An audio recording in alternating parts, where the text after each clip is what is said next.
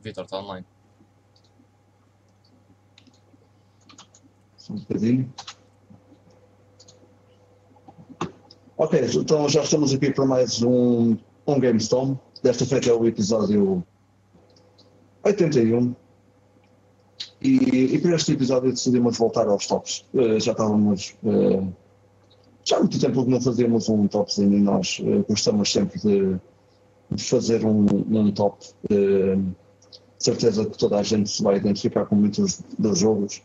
Se calhar até o nosso top vai ser eh, muito idêntico uns aos outros. Eh, a Super Nintendo tem realmente muitos bons jogos. Se calhar o Miguel e o Ivan vão pôr aqui um porradão de, de RPGs. Não é muito a minha cena, como sabem. Ou pelo menos não, não joguei assim muitos. Eh, mas já lá vamos. É para mais daqui um bocadinho. Sejam eh, bem-vindos a mais um GameStone. E como eu me costumo esquecer, deixa-me saudar o Miguel e o Ivan. Eh, como é que é, malta? Queres a fama toda só para ti? Como é que é? É, Está-se bem, eu, eu sou assim. Está tudo.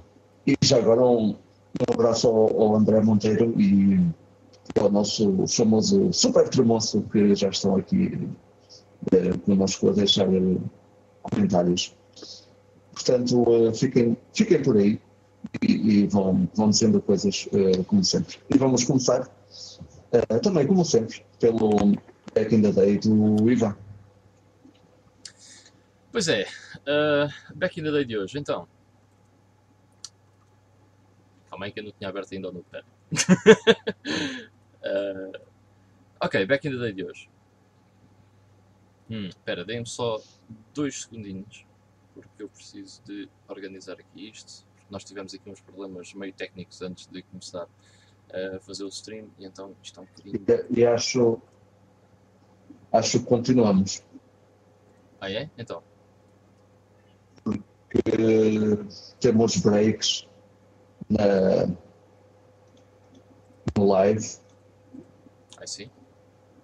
e, e umas paragens malucas no, no stream todo. Ok, wait.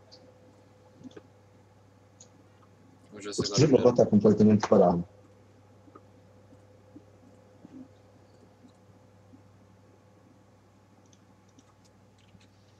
Por acaso também fui confirmar ao Twitch e está mesmo Nesse com, com altas paragens.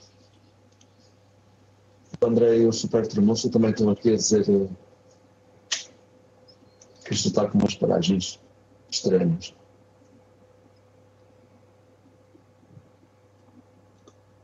Queres fazer a tua chamada, Ivan? neste Será da, está- da nossa internet? Espera aí, neste momento está live e já deve estar melhor, presumo eu. Não? Pelo ainda menos eu não estou a ver paragens no stream.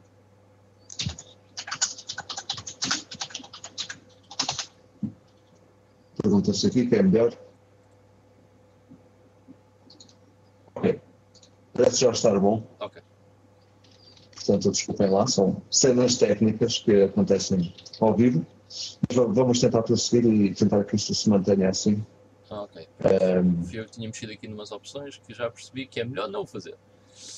Ok. ahm, consequência de ter nets eh, da shit. Aca rabo visão. ok, pronto, então prosseguindo. Peço desculpa pelas technical difficulties. Prosseguindo, ah, vamos falar primeiro ahm, no Back in the, in the Day. E eu tenho aqui uma coisinha. Isto hoje está muito complicado, pessoal. Jesus ainda Christ. montou um computador novo e aquilo está tudo. Anda, anda tudo muito rápido. Ok, não tá- ok, já está, já está. Ok, pronto. Pá, peço desculpa. Yeah. Uh, portanto, uh, vamos até 2001, ao dia de hoje, no dia 18 de maio. Uh, 20 de maio é o melhor, é o melhor dia de sempre do ano. Uh, mas o dia 18 de maio também, também é interessante.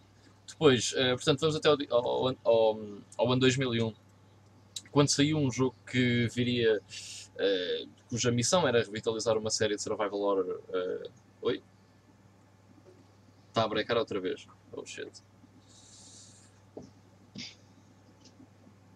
Tá difícil hoje.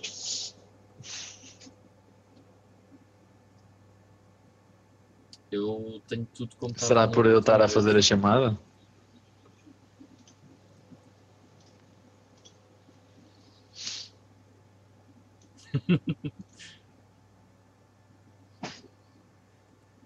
Preciso, mas. Essa é cara. Ah, não. uh epá, então se calhar é melhor fazer eu a chamada. É que eu tenho tudo como estava no último episódio, mas parece que está com problemas na mesma. Pronto, então força. Vamos fazer. Já vou, Mas o pessoal está aqui a dizer já que está horrível. então. Cá para mim é o, é o André que está aqui com, com problemas. O problema é dele. É, Eu tipo ataque as férias. Não sei o que é que a Sócia está a dizer. I don't fucking care. Que é este da Pizza Face. Ok, bem. Ah, se vocês por acaso notarem algum break muito grave, ah, uma coisa assim, uh, just say it, que nós tentamos resolver, mas por enquanto parece que só o Fred Strasher é que está com um bocadinho de problemas, provavelmente é do PC dele, porque o PC dele também é da idade da pré-história, portanto. ok. André, depois vê lá então. Uh, pronto, então vamos então, uh, vou então uh, prosseguir com, com o Back in the Day. Uh, portanto, pelo, primeiro no Back in the Day temos, vamos ao ano 2001 para, para falar um bocadinho sobre um jogo que viria a revitalizar uma série de survival horror das primeiras, que é o Alone in the Dark com este Alone in the Dark The New Nightmare. Uh, foi um jogo que saiu uh, originalmente para a PlayStation e que depois saiu também para a Dreamcast, PlayStation 2 uh, e PC. Não sei se me estou a esquecer de alguma plataforma, mas eu acho que não. Foi um jogo que na altura teve, teve muito, muito, muitas críticas boas, muita publicidade, pá, mesmo uma coisa. Esperava-se muito do jogo. As críticas foram bastante boas em termos de análise na altura. Eu lembro-me que mesmo a revista PlayStation, bem, também não era de esperar que a revista PlayStation desse um, uma nota alta a um jogo da consola deles, mas, ah, mas deu uma nota alta na altura, eu lembro-me. E foi um jogo que me interessou bastante eh, nessa, nessa época. Mas, é epá, eh, eu entretanto arranjei a versão de PlayStation 2 uns anos depois e a versão de PlayStation 2 é bué, bué, bué, má. Uma grande treta. Ahm, a versão de Dreamcast por acaso também a tenho e é bastante melhor, na minha opinião, do que a versão de PS2, simplesmente porque a versão de PS2 não foi ah, minimamente optimizada. Ah, a versão de PS1 nunca cheguei a jogar, embora eu parta do princípio que seja a melhor versão. Não sei se algum de vocês se lembra deste jogo ou se alguma vez jogou, teve algum, alguma ligação com ele. eu não. Eu lembro-me, sei qual é que é o jogo, mas por acaso não tenho nenhuma dessas versões, nem nunca joguei. Eu também, eu também não, não, sinceramente. Aliás, não sei se tenho algum jogo da, da, da série Alone in the Dark. Não me lembro. Supostamente, eu por acaso tenho o Alone in the Dark 3, Acho que supostamente é bué da mal, mas eu nunca cheguei a jogar. Ah, aqui o Acid Buric diz que tem a versão Eu, eu só de, tenho aquela versão. diz que tem a versão PS1, mas que está selada. Ou não? Eu só tenho aquele remake que fizeram para a 360 e não é a mesma coisa. E Jesus senhores, yeah. ok, se entretanto por acaso. It's... ok, o Fred Thrasher diz. Beep, it's working. Ok. Ainda bem. Ah, ok, então vamos passar depois a 2004, ah, quando a mítica e uma das plataformas ah, mais vendidas de sempre, a PlayStation 1, conseguiu atingir a faixa dos 100 milhões de unidades. Uh, não vendidas, mas uh, shipped. Uh, mas eventualmente acabou por ser vendidas, acabou por vender mais do que os 100 milhões. Um, ok, estava só a ler o chat, it's funny. Uh, acabou por depois vender mais do que 100 milhões de, de unidades, Uh, portanto passou esta marca de chip de 100 milhões de consolas. Não sei uh, depois quanto é que ficou o número, sei que passou uh, os 100 milhões. Em 2004, portanto, a PS2 já estava no mercado há 4 anos, quando a PS1 atingiu os 100 milhões de unidades, portanto ainda ficou no mercado a PlayStation 1 a durante um bom tempo, sem dúvida alguma. Uh, mas pronto, uma, uma consola que muita gente há de ter muitas memórias dela, sem dúvida alguma, principalmente em Portugal, onde somos a Sonylândia, não é? Uh, nós éramos a Segalândia e passámos a Sonylândia depois da, da, da Saturn, pá, verdade seja dita. Uh, depois da Saturn, a Dreamcast não foi tão popular. Uh, depois, vamos até 2005 simplesmente para mencionar, não vou, não vou estar aqui a falar sobre a cena, mas só para mencionar que foi nesta data, em 2005, que ocorreu a E3, a Electronic Entertainment Expo. Hum, já não me lembro que coisas é que houve nessa E3. Uh, devo tê-la vista de certeza ao vivo, porque já vejo as E3 ao vivo há muitos anos. Na altura, provavelmente no GameSpot, que antigamente era um site que eu usava bastante. Hoje em dia, raramente lá vou. Mas pronto, como vocês sabem, a E3 de 2015 vai ser dia 14, 15 e 16 de junho, se não estou em erro. Portanto, basicamente é um mês depois daquilo que costumava ser uh, há uns anos atrás, mais propriamente há 10 anos atrás. Uh, e pronto, é isso para o Back in the Day. E nessa altura lá estaremos, quer dizer, tomara eu lá estar, uh, mas cá estaremos para falar, para falar disso.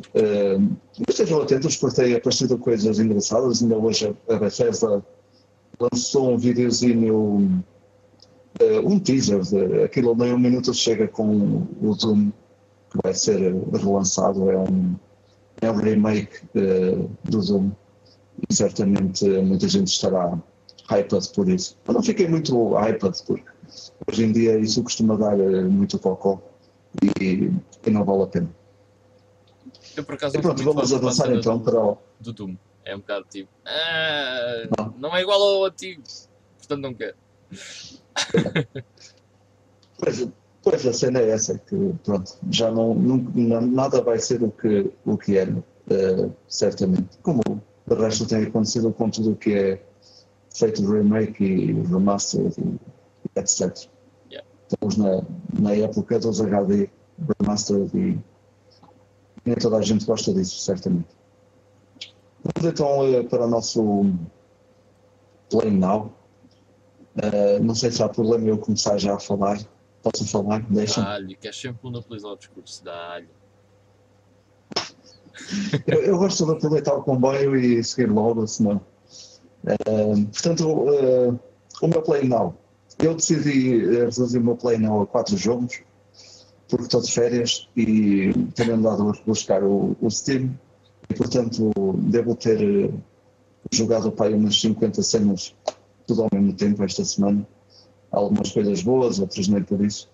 Um, mas alguns joguitos que, que me entreteram eh, durante esse tempo. E, e vou começar por falar do, do, do Carmageddon, até porque é um jogo que vai sair, lembro, já agora disse, vai ser no dia 21, na, na quinta-feira, uh, a full release. O jogo está no, no Steam e se aproveitarem. Uh, se aproveitarem ou se quiserem comprar eh, o jogo antes da saída, ainda levam os, os outros três de borla, o que é fixe. Os outros três, o, a, a, trilogia inicial do jogo, que é porreiro. Eu também não sei quanto é que o jogo vai, vai estar nesse dia, quando sair. Uh, de qualquer maneira, eu tenho estado a fazer o modo carreira. O jogo saiu de, do, do programa beta há cerca de um mês e tal. Uh, ainda vai receber outro update no, antes do lançamento, ou o update do dia do lançamento. Um, mas saiu do programa beta e ficou muito mais jogável. O problema do Carmageddon Reincarnation era precisamente ter muito, muitos problemas de, de, de frame drops e, e breaks e a direito.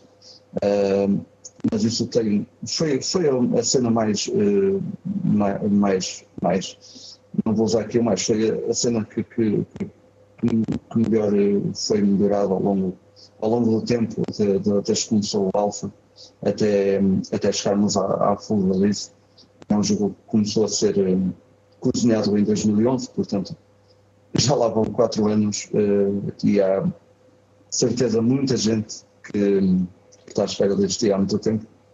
Uh, eu não, não consegui resistir e, e, tive que comprar o jogo já. Já falei dele no podcast, inclusive. Mas uh, voltei a falar porque eu estava encalhado. Um, o modo de carreira do, do Carmageddon está, uh, está mais challenging que nunca que qualquer outro jogo de, de, de Carmageddon. Eu estava encalhado na, no capítulo 11, não sei se aquilo são bem capítulos, pronto, mas aquilo está dividido. Uh, e, e estava encalhado nessa parte uh, já há imenso tempo. Tinha feito Rage Kit, uh, tinha tentado jogar e não conseguia, e saía a meio da corrida, desligava o jogo, Alt F4 logo.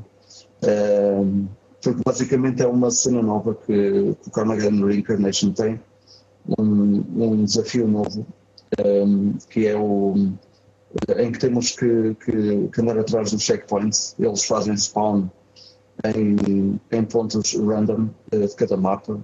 O Carmageddon Reincarnation, tal como os outros, têm, são open worlds e depois uh, temos as corridas onde andamos a passar os checkpoints.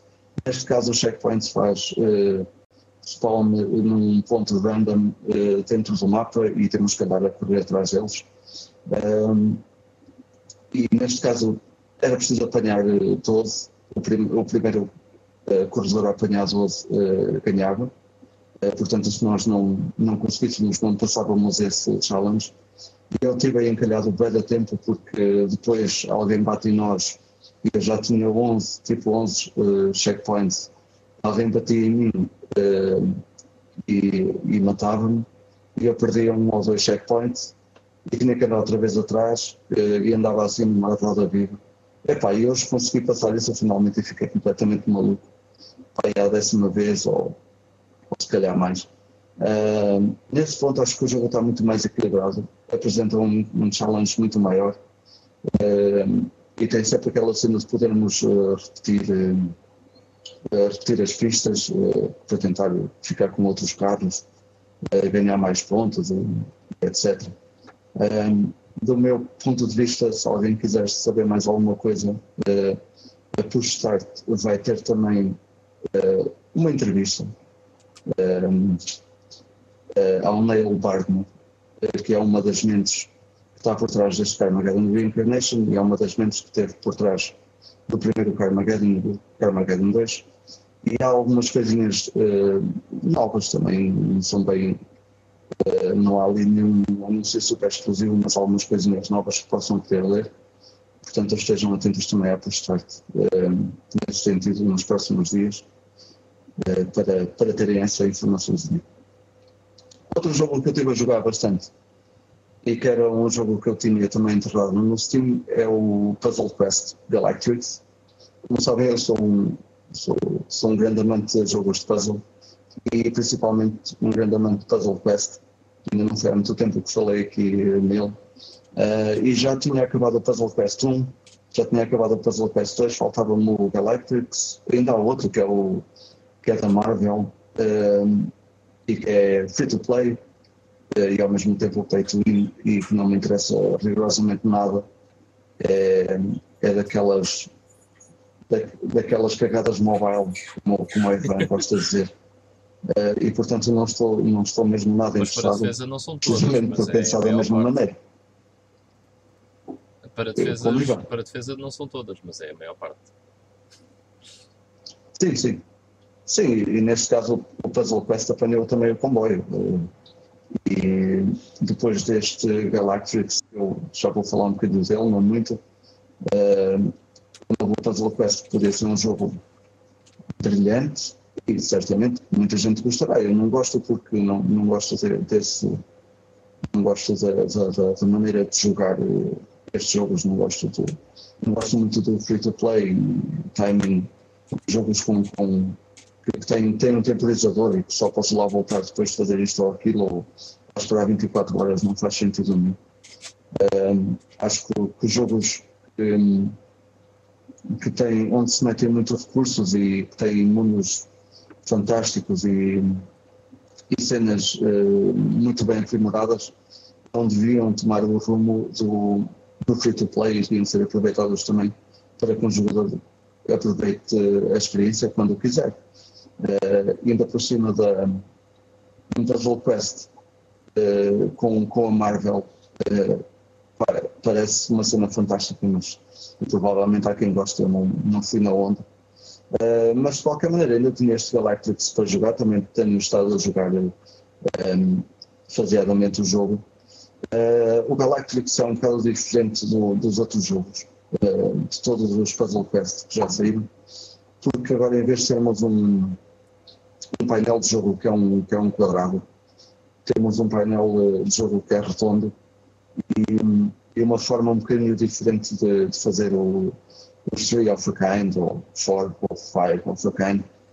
Um, de resto, o jogo mantém-se todo, todo igual, temos peças que, que fazemos para, para atacar uh, o inimigo, é preciso apanhar uh, uma certa cor para depois usar poderes, que neste caso são armas da, da nossa nave.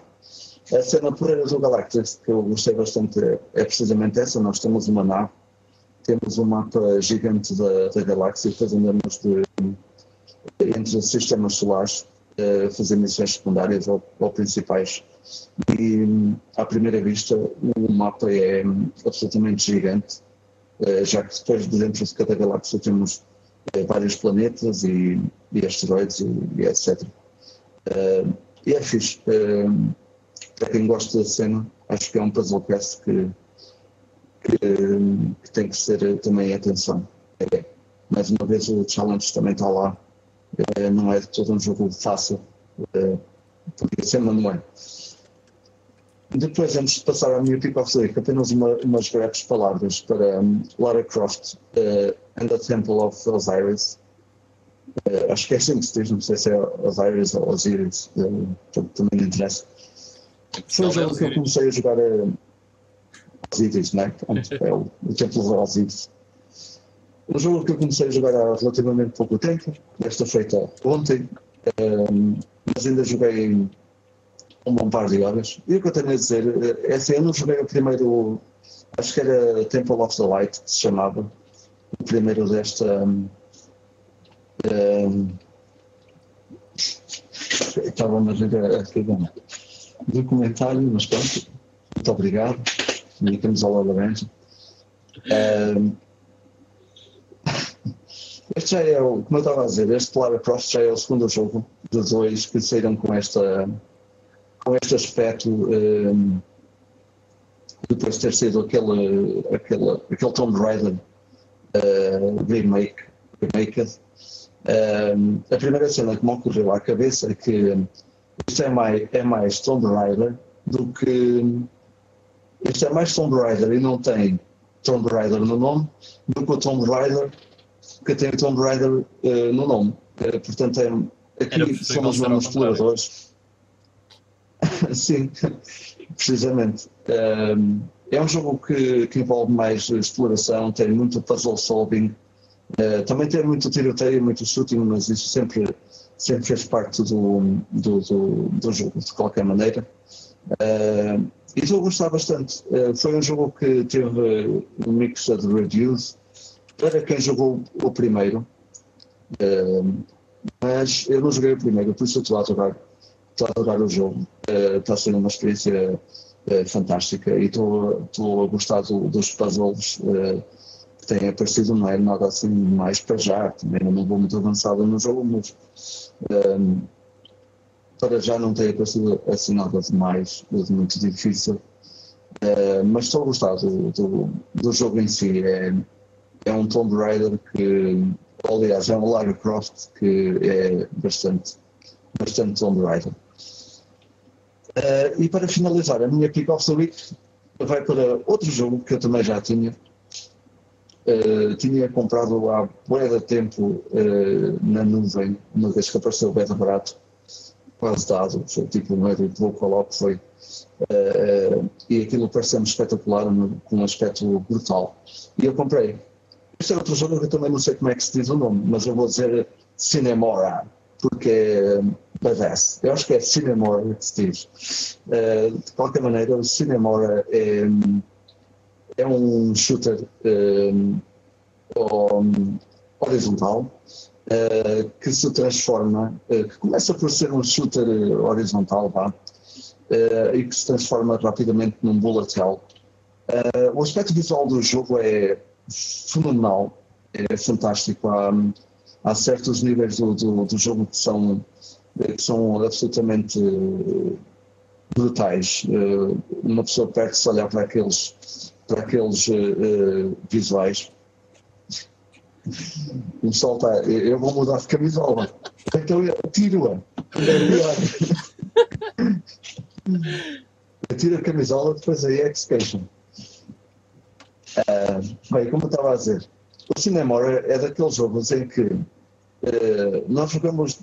É, é, um, é um shooter horizontal, portanto só dá para jogar para a direita. Uh, e em certa parte para a esquerda. Uh, no entanto, aquilo tem um mundo tão bem detalhado por trás. Uh, há partes do jogo, uh, quando estamos na, na cidade, em que, um, em que o nosso avião se afasta um bocado da, da, da cidade e depois por trás vemos tanto detalhe, há, há, um, há um mundo inteiramente detalhado que nós ficamos, damn, porque é que eu não consigo ir ali? porque é que Pronto, o jogo é assim, obviamente não, não, temos, não temos que estar a entrar no meio do detalhe, mas é, é incrível como num, num jogo que podia. Hum, esta malta só me distrai. um...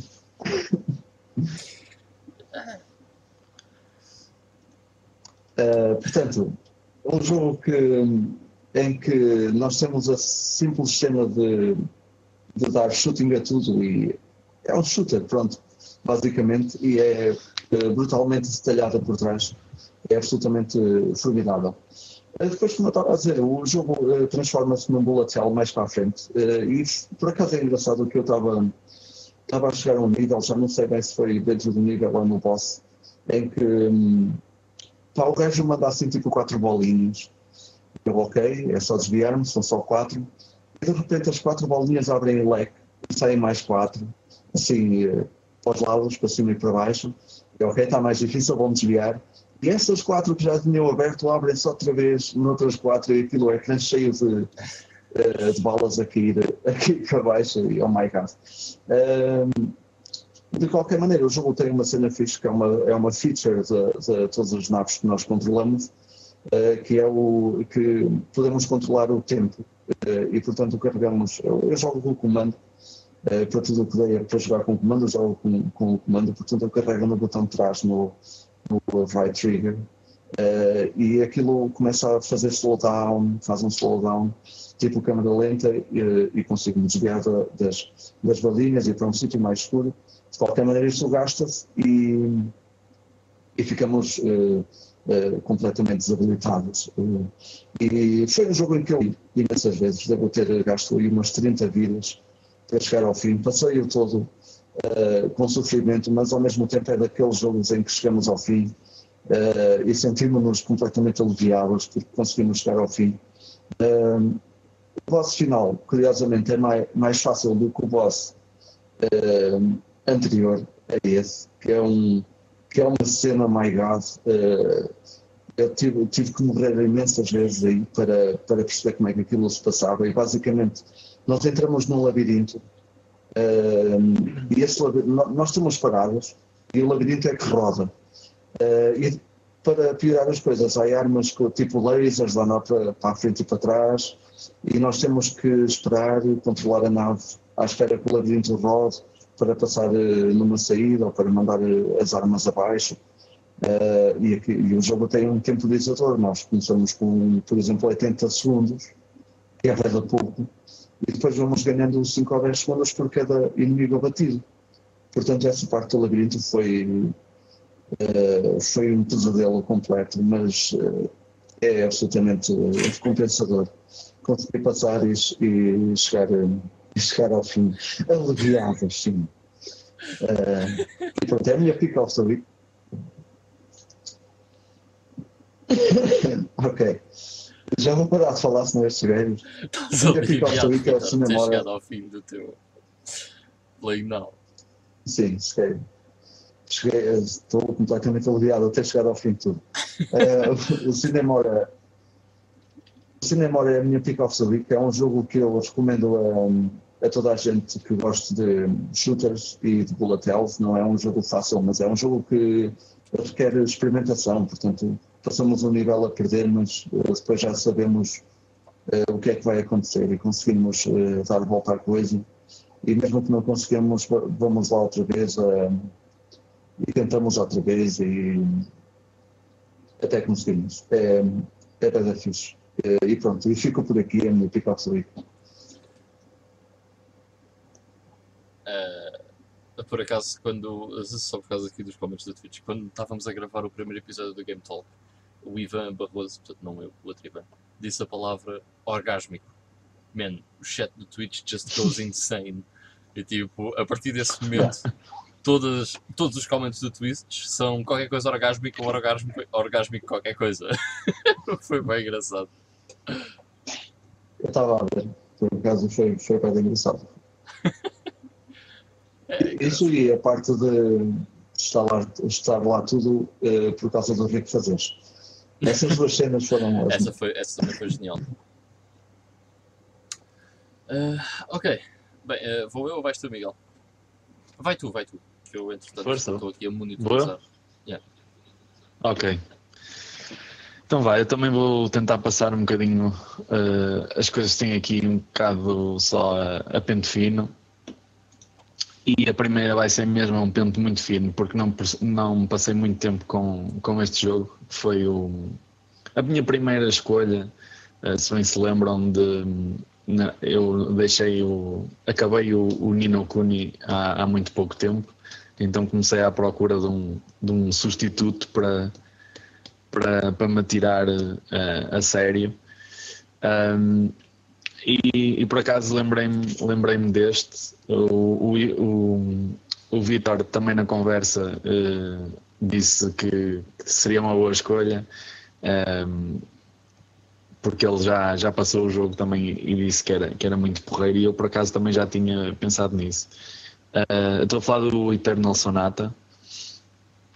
E por acaso ao início até até estava até joguei algumas duas duas horitas mas não sei porquê não sei se estava com, com pouca paciência nesses dias ou, ou algo do género e não me estava assim a, a saber muito bem uh, não não é que não estivesse a gostar mas uh, não sei aquela é, é demasiado se calhar um bocadinho cute demais. Uh, depois, mesmo eu tendo vindo de Nino, Nino Kuni, que tem a sua.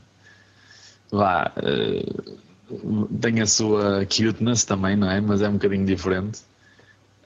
Um, mas não sei, se calhar não estava muito para aí virado nesses dias e, e acabei por é, não. Um, é um daqueles jogos que custa, custa um bocadinho a entrar mas por acaso eu achei, achei muito fixe na altura.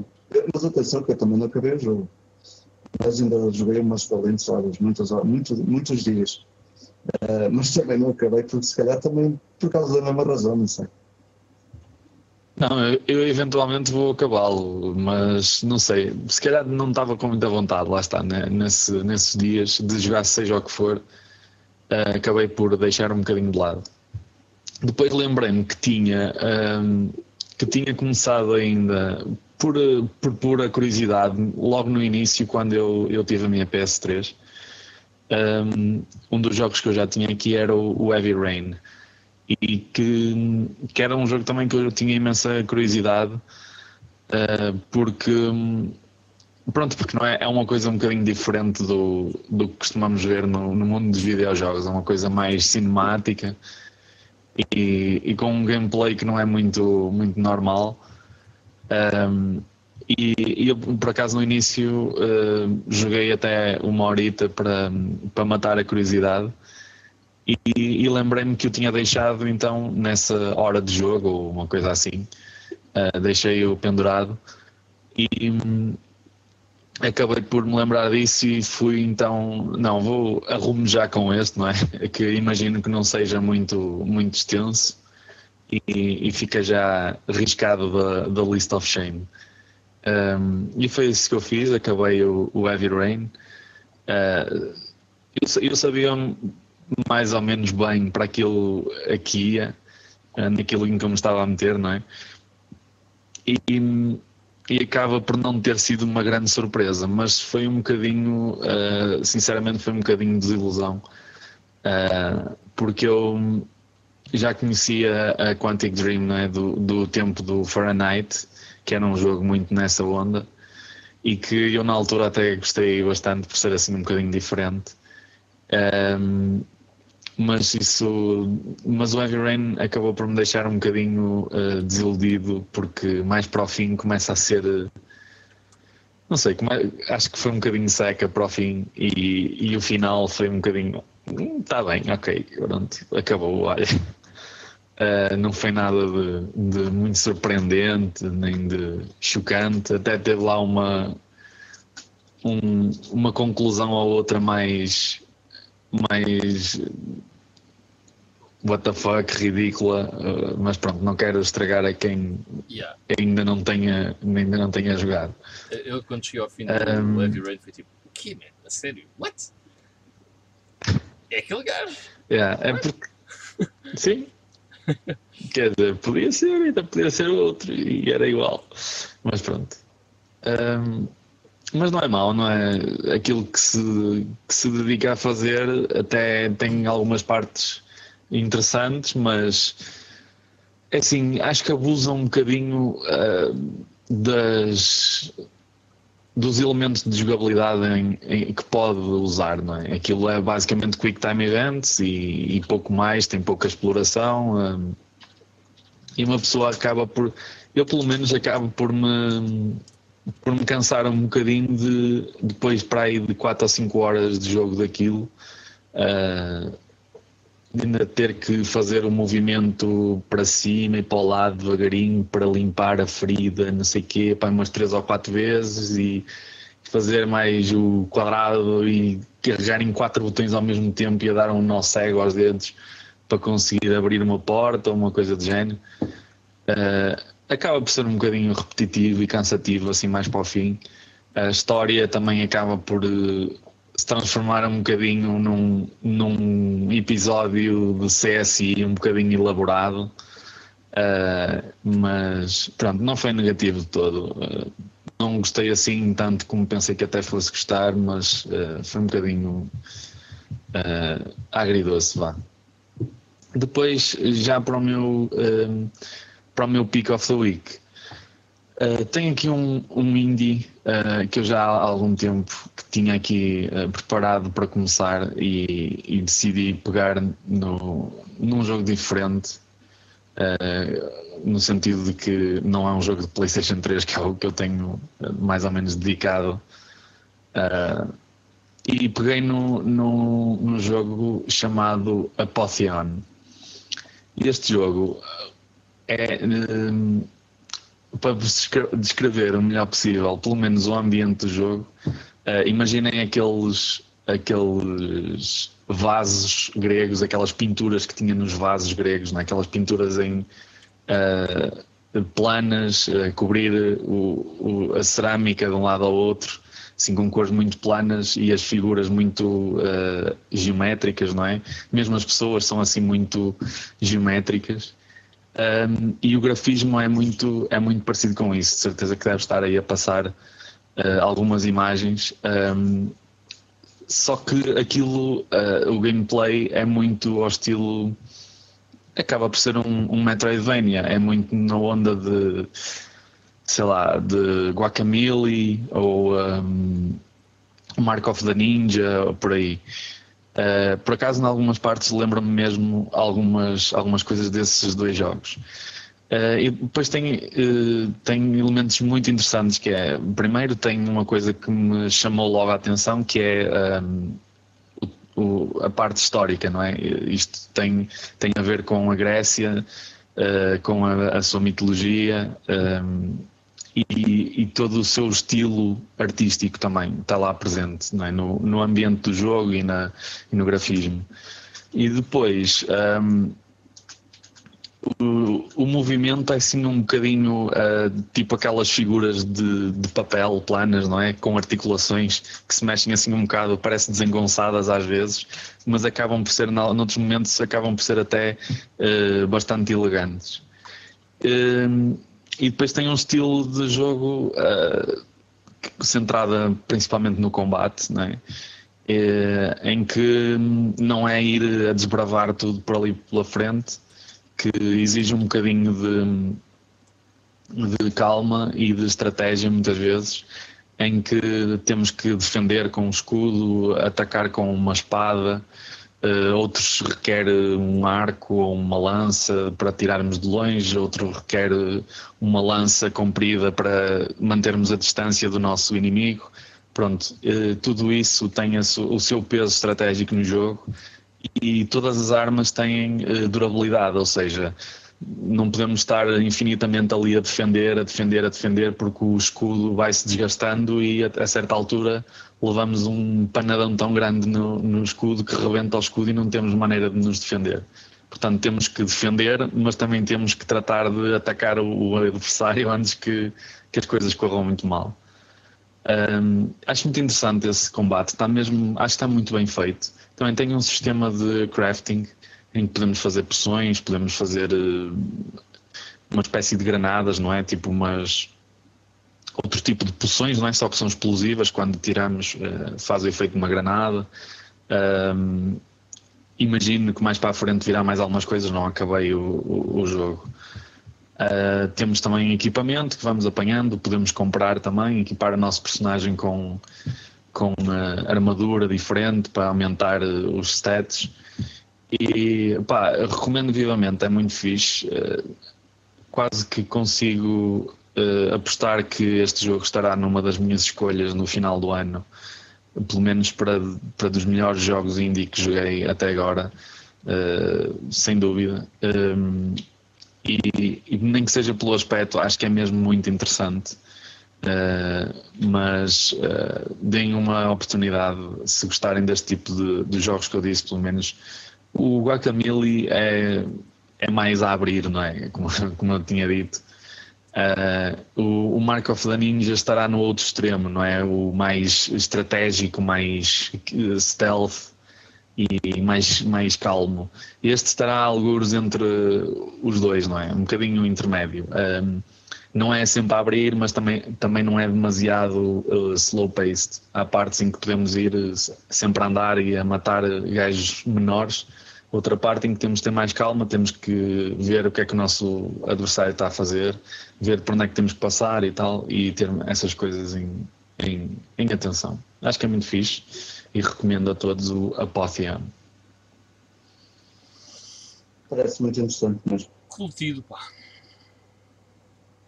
o, o Super Tremoço também, no meio de, de, desta, desta cangalhada toda, uh, também aconselha.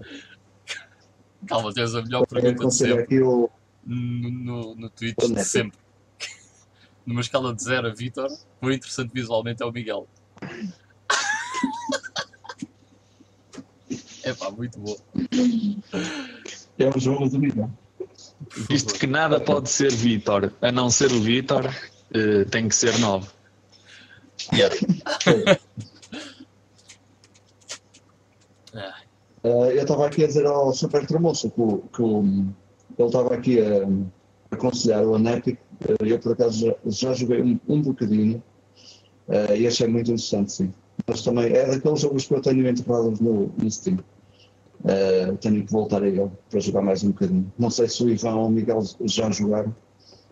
Mas por acaso já. Eu já, por acaso. Não. Eu já joguei um bocadinho, mas não avancei muito no jogo, sinceramente. E sei que acho que está aí uma sequela a sair brevemente. Também vi qualquer coisa. Fred Stresher, mas tinha muito mais piada se fosse o Miguel, man. Fu, qual é a tua cena? Uh, ok, bem, então Isto é o Sexy Tome Sex Tome. Uh, vou passar então o meu Playing Now. E a semana passada eu falei de uma data de jogos indies. Um, e portanto, para contrastar, Esta semana não vou falar nada indie, só vou falar de cenas mesmo mainstream, AAA, cenaças. Uh, vou primeiro um, só mencionar que voltei a ir jogar o Heroes of the Storm. Eu digo sempre Art of the Swarm, mas isso é a expansão do StarCraft 2. Voltei a ir jogar o Art uh, Heroes of the Storm.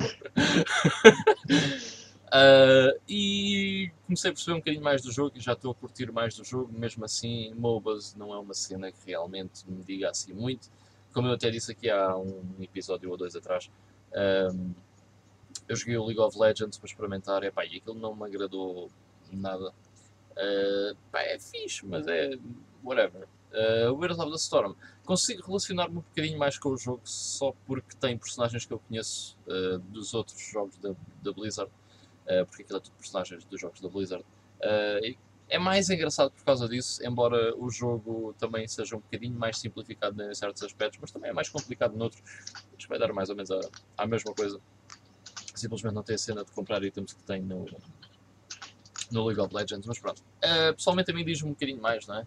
E puxa-me um bocadinho mais por ter aqueles personagens já icónicos da, da Blizzard. depois, vou falar aqui uh, mais ou menos rápido uh, de um jogo daqueles AAA, mega cenas, whatever, whatever, que é o Battlefield 4. E eu vou jogar o Battlefield 4, grande mainstream, grande merdas. Yeah, joguei o Battlefield 4, uh, tal como tinha jogado os antigos, mas nunca tinha experimentado um dos, um dos mais recentes. Tinha experimentado o Battlefield 3 aqui há uns tempos, mas não gostei assim muito. Uh, epá, este Battlefield 4 não é que eu acho o jogo nada do outro mundo, mas o multiplayer 32 para 32 yeah, é engraçado. Uh, é uma grande confusão às vezes. Uh, às vezes também é verdade que não se vê ninguém durante bem tempo, o que pode ser um bocadinho frustrante, como vocês podem imaginar, os mapas de 32 para 32 são gigantes. Mas eu estava jogando um mapa há bocado que, é, que se chamava qualquer coisa of Xangai, uh, já não me lembro, mas imaginem, tipo, pronto, era imitado tipo a cidade de Xangai, não é? Uh, e então aquilo tinha prédios bem altos, onde nós podíamos ir para lá e havia sempre gente a tentar ter o controle dessas, uh, desses pontos altos. E obviamente que havia aí bué da pessoal de sniper. Uh, epá, e aquilo é engraçado, esse mapa estava a ser bem fixe porque existia esses pontos muito elevados. Depois havia, portanto, na mesma cena dos helicópteros, os aviões a jato, os tanques, os jeeps. Pá, havia aqueles, os, os veículos todos e pá, estava a ser bem engraçado, estava a curtir mesmo bastante. É óbvio que o jogo tem uns gráficos brutalíssimos, eh, pá, isso aí não há, não há dúvida alguma. Uh, já agora, por falar, por falar, nisso, eu joguei o Battlefield 4 no PC porque fiz um computador novo, tipo, a semana passada, senão não era possível. Eu já agora agradeço aqui uh, em direto uh, ao Vitor, devido a trazer a sua camisola laranja sexy. Não, estou a brincar porque foi o Vitor que me conseguiu arranjar a placa gráfica que está aqui dentro, que é uma MR9 280X, uh, por um preço fantástico. E eu acabei por mudar uh, o processador, mudei a motherboard, meti RAM nova, uh, gráfica nova, portanto houve poucas coisas que eu aproveitei do PC anterior, aproveitei a fonte de alimentação, que é bastante boa, aproveitei pá, os discos, a drive, uh, aproveitei, sei lá, cabos, uh, mas de resto foi, foi tudo novo. Uh, epá, e eu por acaso fiquei surpreendido com o preço. PC Master Race. Yeah, PC Master Race. Eu fiquei um bocado surpreendido com o preço que consegui montar o computador, porque por. Portanto, eu estou a jogar coisas como o Battlefield 4, que supostamente é das coisas que mais que puxa mais o GTA V, ou o Wolfenstein, ou o Far Cry 4. Eu nem sequer me preocupo com definições, é do estilo opções, ultra, segue. Estou uh, a conseguir jogar tudo em ultra, tudo com muita fluidez, sem problema nenhum, uh, e gastei 430 euros. Portanto, não, não foi um valor muito alto e fiquei bem contente com isso. Uh, o Battlefield 4 já tem gráficos brutais, uh, é bem da fixe. Eu sou. eu gosto de boé de FPS, man. por acaso, é uma cena que eu, eu, não costumo falar regularmente aqui de FPS, porque eu não gosto muito de, falar, de jogar FPS em consolas. Uh, e há muito, portanto, já há dois anos para cá que os FPS que têm saído no PC, no meu PC, ficavam um bocado uh, clanky. clanky. Uh, portanto, yeah, é um estilo que eu adoro e que vou começar a jogar mais outra vez devido a ter um PC uh, melhorzinho. Uh, só gostava era que ainda houvesse coisas mais tipo old school. Mas uh, o que eu vou falar a seguir é um bocado tipo old school, que é o Wolfenstein uh, The New Order. O Wolfenstein The New Order uh, yeah, vai um bocado ao encontro dos FPS como eles eram antigamente, é, é bem engraçado. Uh, tem, é, é, um daqueles jogos que não se leva muito a sério, não é? Onde é um bocado. tem cenas um bocado idiotas. Uh, mas é um daqueles FPS que é raro hoje em dia, uh, tal como o Bioshock, por exemplo, porque consegue fazer misturar o gameplay, que é bastante bom, com, com história, porque normalmente hoje em dia os FPS, pá, em termos de história, whatever. Fred Thrasher veio o novo Doom. Um, e ainda bem que veio o novo Doom. É fixe vir aí o novo Doom. Mas, é pá, não sei, estou com algumas reticências porque lá está, nunca vai ser igual aos antigos. Uh, eu normalmente não gosto quando as coisas mudam muito numa série que eu gosto, preferia que se chamasse outra coisa qualquer. Mas é óbvio que se calhar posso estar enganado e, e se calhar até vou adorar, mas vou ter sempre um pé atrás em relação ao, ao novo Doom. Uh, o Acid Uri está a dizer que o, Battlefield 3 uh, eh, era muito bom. Pois eu, eu, joguei muito pouco do Battlefield 3, tenho que ver se volto a, experimentar. Uh, mas o. Estava a falar do Wolfenstein New Order e yeah, faz um blend muito bom entre a cena de gameplay e a história Uh, ou seja, não se foca completamente na, no multiplayer, porque jogos como o Battlefield, embora, embora tenham uma campanha single player, é apenas uma desculpa para, para o multiplayer existir neste momento. Antigamente não era assim, mas uh, quer dizer, por acaso o Battlefield sempre foi um jogo maioritariamente online. Se vocês se lembrarem do Battlefield 1942 ou do Battlefield Vietnã, Battlefield 2, o 2000 e não sei o quê, pá, era tudo focado na cena online. Uh, portanto, é uma série que sempre teve essa componente como seu principal. Mas pronto, o Wolfenstein é diferente, é refrescante, uh, é um bocado estúpido, uh, mas é muito bom. E do que eu joguei até agora, tenho estado a gostar. Esta é uma história brutal. Pois, eu ainda não sei muito da história, mas aposto que sim. No spoilers. não, não, eu se pudesse deixava de tirar aqui de rastros, porque não posso spoiler mesmo. Não quero estragar a experiência, porque a história, a história é absolutamente fantástica e há cenas é, pá, é como diz, é um bocado estúpido porque é reimaginar o mundo se os nazis estivessem em guerra. Uh, uh, e, e ah, está tudo, tudo, totalmente novo, mas há cenas na história que é, são absolutamente fantásticas. Um, o França já está aqui a dizer, o Doom 3 uh, eh, também foi bastante diferente e é das melhores cenas de sempre. Um, sempre tens o Strafe é o Strafe. O Strafe, o Strafe há uma versão gratuita até, que é apenas de um nível, acho.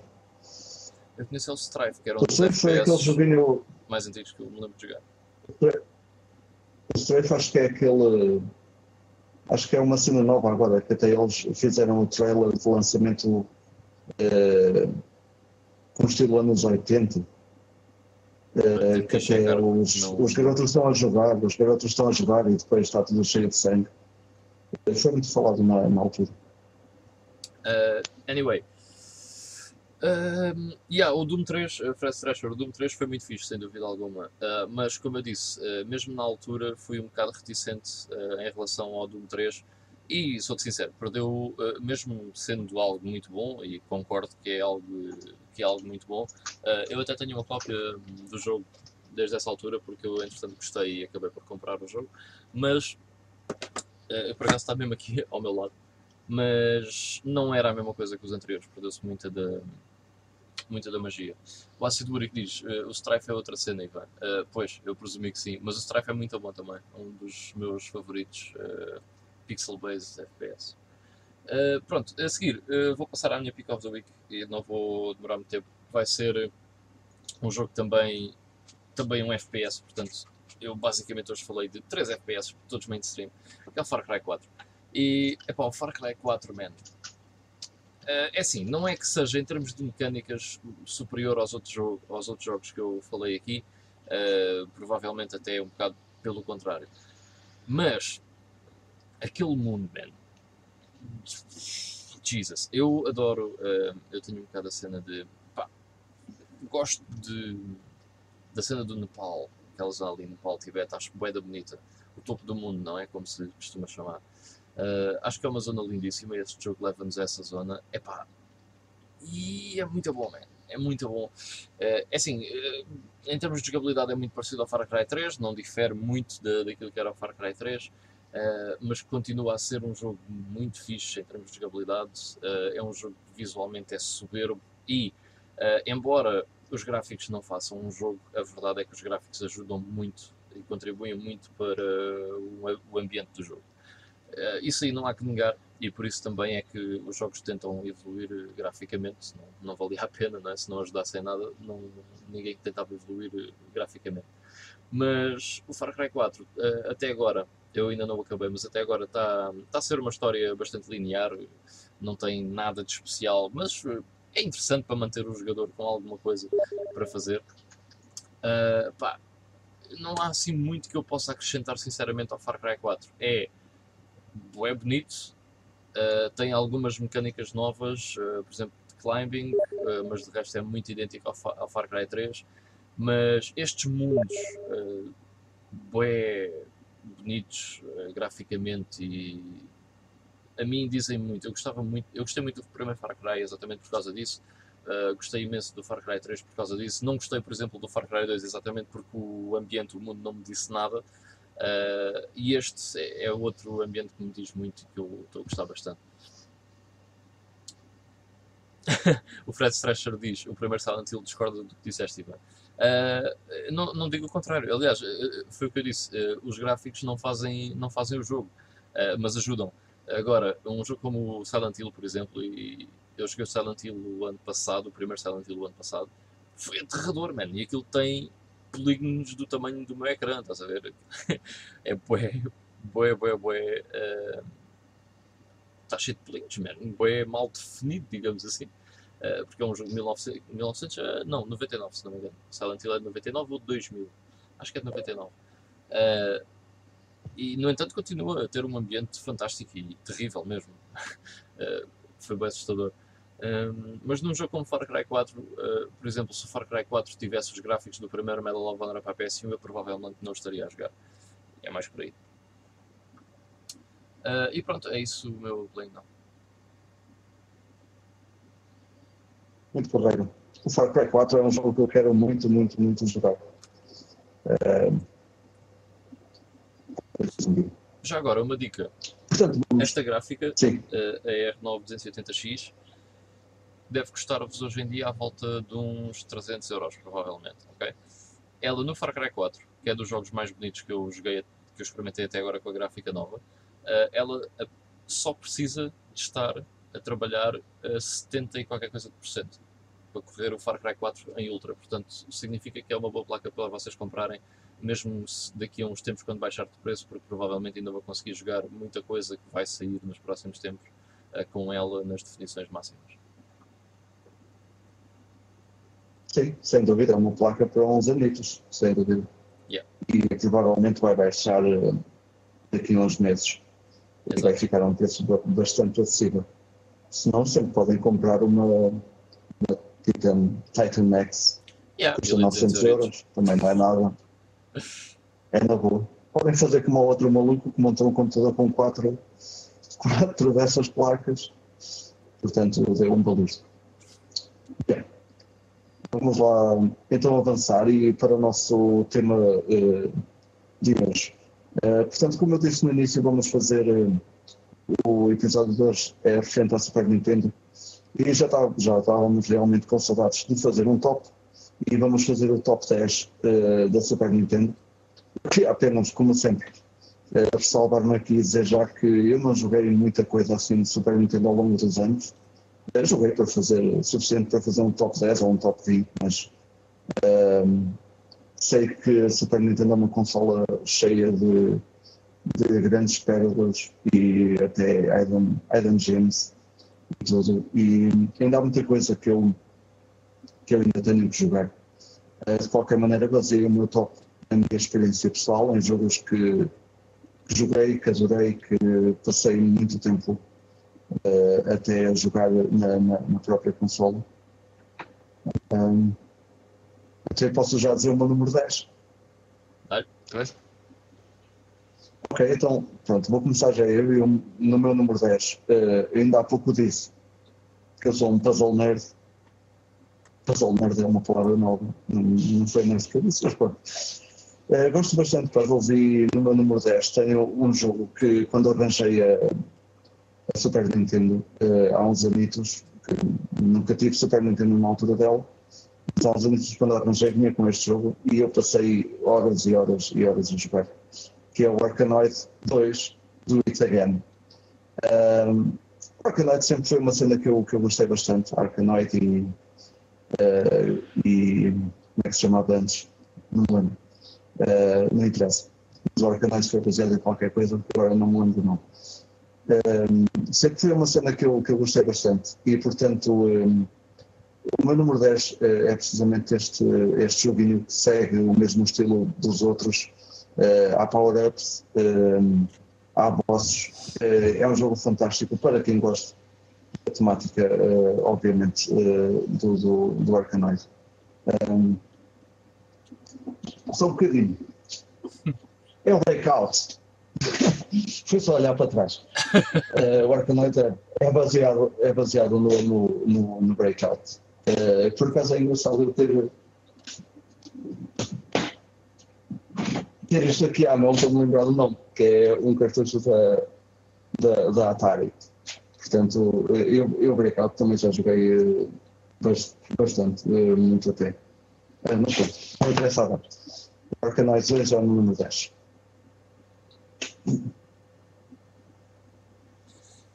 Ok, uh, então vou eu. Porque eu assim o decidi. ok. eu vou começar por um jogo que se calhar vocês vão ficar tipo, o quê? Isso está no teu décimo lugar? Tá. E sabem porquê? Porque é a minha opinião. Hã? Nice. Ok. Uh, então em décimo lugar eu meti o Super Metroid.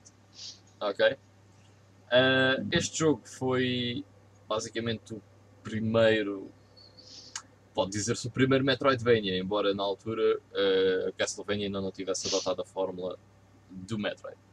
Uh, mas foi um jogo que me surpreendeu, uh, que eu comprei aqui há uns anos e que na altura andava a descobrir mais da, da Super Nintendo. este era um jogo, obviamente, bastante conhecido na console.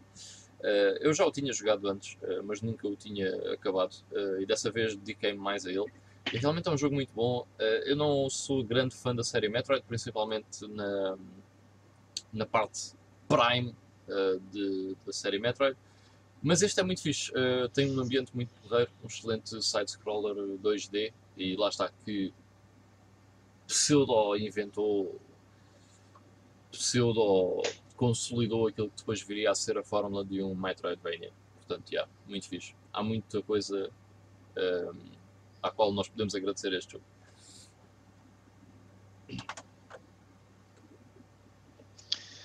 Ok, o meu número 10 um, é o Axelay, que eu infelizmente não, não tenho, portanto vou deixar aqui um, um uh, se calhar dois avisos.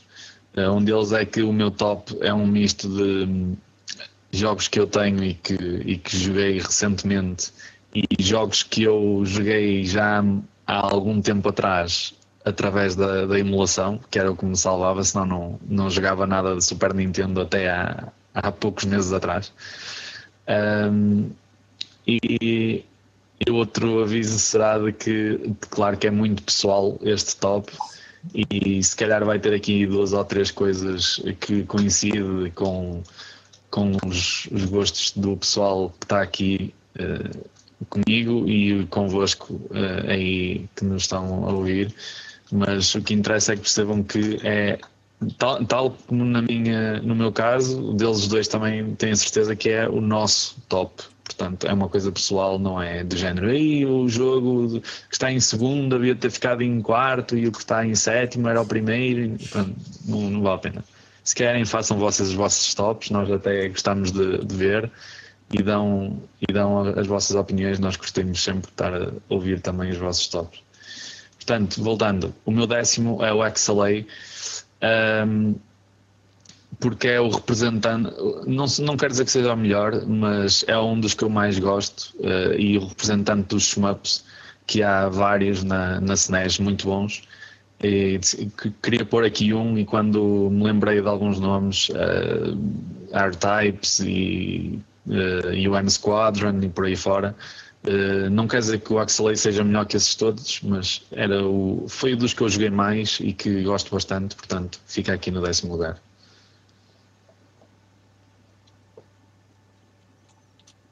Nice. Então, uh, o meu número 9 eu, por acaso, não, não terei os jogos, mas também há alguns que eu tenho e outros não. É, é a mesma coisa. Uh, número, número 9 pus o Super Probotector, Alien uh, Rebels. Uh, é um daqueles jogos ao homem, não é? Na altura dizia-se assim, e hoje ainda se diz.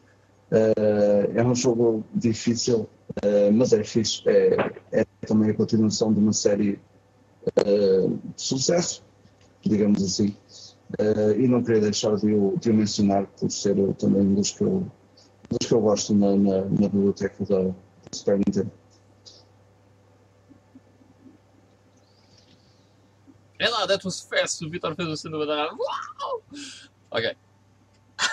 o Vitor foi rápido. Temos que ir rápido porque são 10 jogos. É verdade, é verdade. Daqui a uma então eu vou ser boeda rápido também. Número 9. Eu meti o Black Hawk. Uh, e o. Não é Black Hawk, atenção. Black Okay. Eu sei que isto é o show Sexton, uh, mas não é Black Hawk. Black Hawk. Okay. uh, mas aqui o Black Okay, é um jogo bastante interessante e eu comprei até este jogo há relativamente pouco tempo. Um, na Lisboa Games Week. Epá, e foi uma surpresa enorme porque este é um dos primeiros jogos que a Blizzard fez. Uh, foi uma surpresa enorme ver realmente uma coisa tão inovadora da Blizzard nesta altura. Quer dizer, não é que isso me surpreenda, mas uh, era eu não conhecer o jogo, ou melhor, já ter ouvido falar dele, mas nunca ter jogado, e ver que realmente é bué da bom e realmente constatar, ok, a Blizzard realmente sempre fez muita coisa muito boa. Uh, e o Black Hawk uh, é um deles. Uh, excelente jogo da Super Nintendo que me surpreendeu bastante com mecânicas muito únicas na altura de, de, das 16 bits. Nice. Bom, para o meu no... Okay, okay. Para o meu número 9. Uh... Aí? Estão a ouvir? Ou... Está com um monte de delay, não está? Está, está, está um bocadinho de delay, mas segue, segue. Pronto. Uh, o meu número 9 é por acaso um jogo que também existe na, na Mega Drive.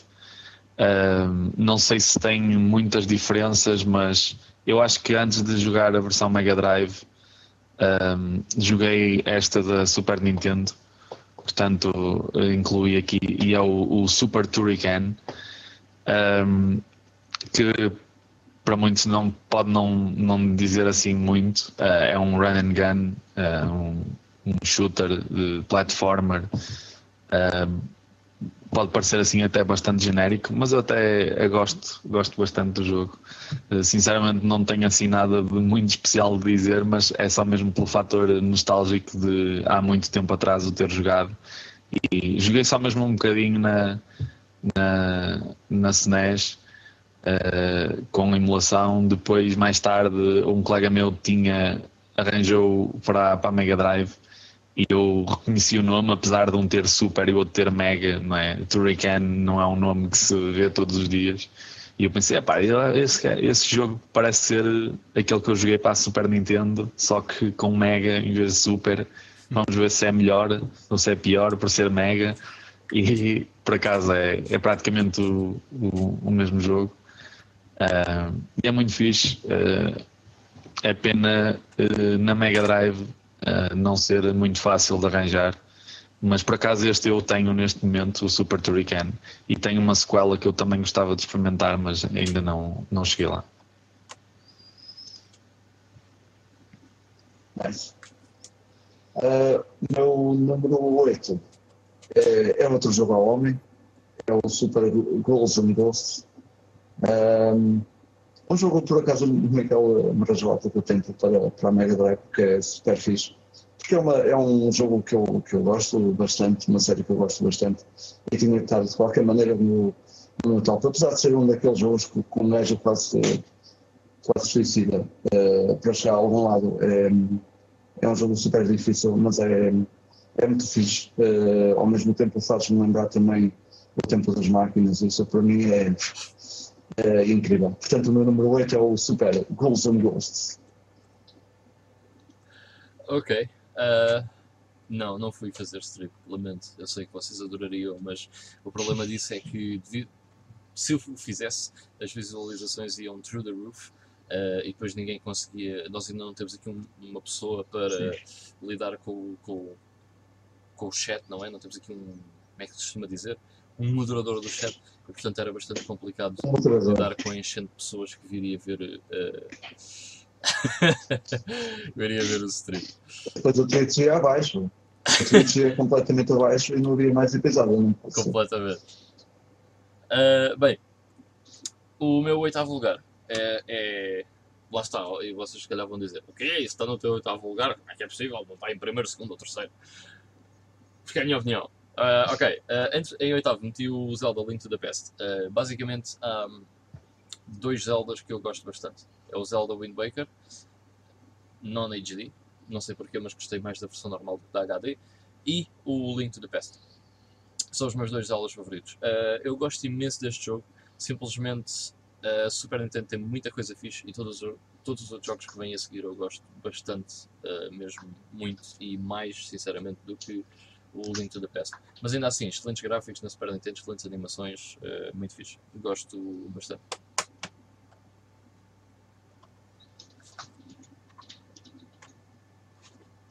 Nice. Um, portanto, uh, número 8, não é? Uh, o meu número 8 uh, foi um, um jogo que eu experimentei há uns tempos por um, ter visto uma imagem, já não me lembro onde, uh, e pelos gráficos ter ficado uh, logo agarrado àquela, àquela imagem e ter pensado, man, isto é o, o Shinobi da, da SNES. E estou a falar do Agane. Agane. Agane, não sei como é que se diz. Um, e, uh, que até é um dos um, jo um jogo bastante difícil e caro uh, da, da Super Nintendo. Um, portanto, escusado será dizer que não tenho a sorte de o ter. Uh, mas, mas não, não vai muito, uh, não, não errei muito com a minha simplificação na altura. Uh, basicamente posso dizer que é uma espécie de Shinobi da Super Nintendo. Tem, tem algumas parecenças, não é? Uh, graficamente é muito bom também. E é mais um daqueles que é pena ser tão, tão difícil de, de arranjar. Porque é, e, e, até acaba por cair um bocadinho no esquecimento, ser uma hidden gem, quando podia ser um, um jogo bastante mais reconhecido, porque tem, tem enorme qualidade. E, e, eu gosto bastante e tenho, tive a felicidade de o conhecer um bocadinho cedo por causa disso, por pura sorte de ver umas imagens, já não sei aonde, não, não deve ter sido na net, uh, deve ter visto numa revista ou uma coisa assim, não sei, já, não, já nem sei bem onde é que vi. E os gráficos puxaram-me logo para, para aquilo uh, e é, é, muito fixe, o HNE. Nice. Então, no sétimo lugar, mais uma ligação ao mundo arcade Uh, pus aqui o. Eu não queria pôr nem o primeiro, nem o segundo, nem o terceiro, mas pus o Final Fight. Uh, acho que da parte da, da Nintendo foi uma, um bom accomplishment uh, ter um jogo que fizesse frente aos Streets of Rage na altura. E o Final Fight acho que foi uma, uma excelente escolha. Acho que o primeiro, o primeiro jogo continua a ser o melhor do, do, dos três que, que saíram. Eh, apesar de não ter, uh, acho que tem menos uma personagem, se qualquer coisa. Uh, mas é, é um, continua a ser um jogo uh, espetacular de qualquer maneira, uh, onde quer que seja jogado. E portanto é o meu sétimo lugar. É o Final Fight. Ok. Porreiro. Uh, então, para o meu sétimo lugar, uh, escolhi um dos Castlevanias da Super Nintendo. Uh, aquele que normalmente é considerado o melhor Castlevania da Super Nintendo foi aquele que eu pus uh, no sétimo lugar, que é o Super Castlevania 4. Uh, normalmente as pessoas consideram este o melhor. Eu por acaso gosto mais do outro, que na Europa se chama Vampire's Kiss, no Japão se chama Akumajo Dracula X e no Estados Unidos chama-se Castlevania Dracula X. Uh, este Super Castlevania 4 eu joguei já muito fora de tempo, portanto, só quando arranjei a minha cópia para a Super Nintendo. Uh, pá, gosto bastante do jogo, sem dúvida alguma, é um excelente jogo. Mas lá está, gosto mais do ambiente do Vampire Kiss, acho mais porreiro. Um, este, eu, por acaso, gosto muito de uma cena, de uma cena neste Castlevania que é. Há muitas transições para a parte frontal e traseira do cenário. Há muitas cenas que nós podemos fazer com o whip, não é só a cena para a frente, para a frente, não é só o chicote para a frente, há muitas outras coisas que se pode fazer. Uh, pá, é engraçado, mas em termos de ambiente, na minha opinião, muito inferior ao New Generation e o Vampire Kiss também, na minha opinião, superior, embora também inferior ao New Generation, por tudo é inferior ao New Generation, salvo o Symphony of the Night. Portanto, yeah, Super Castlevania 4.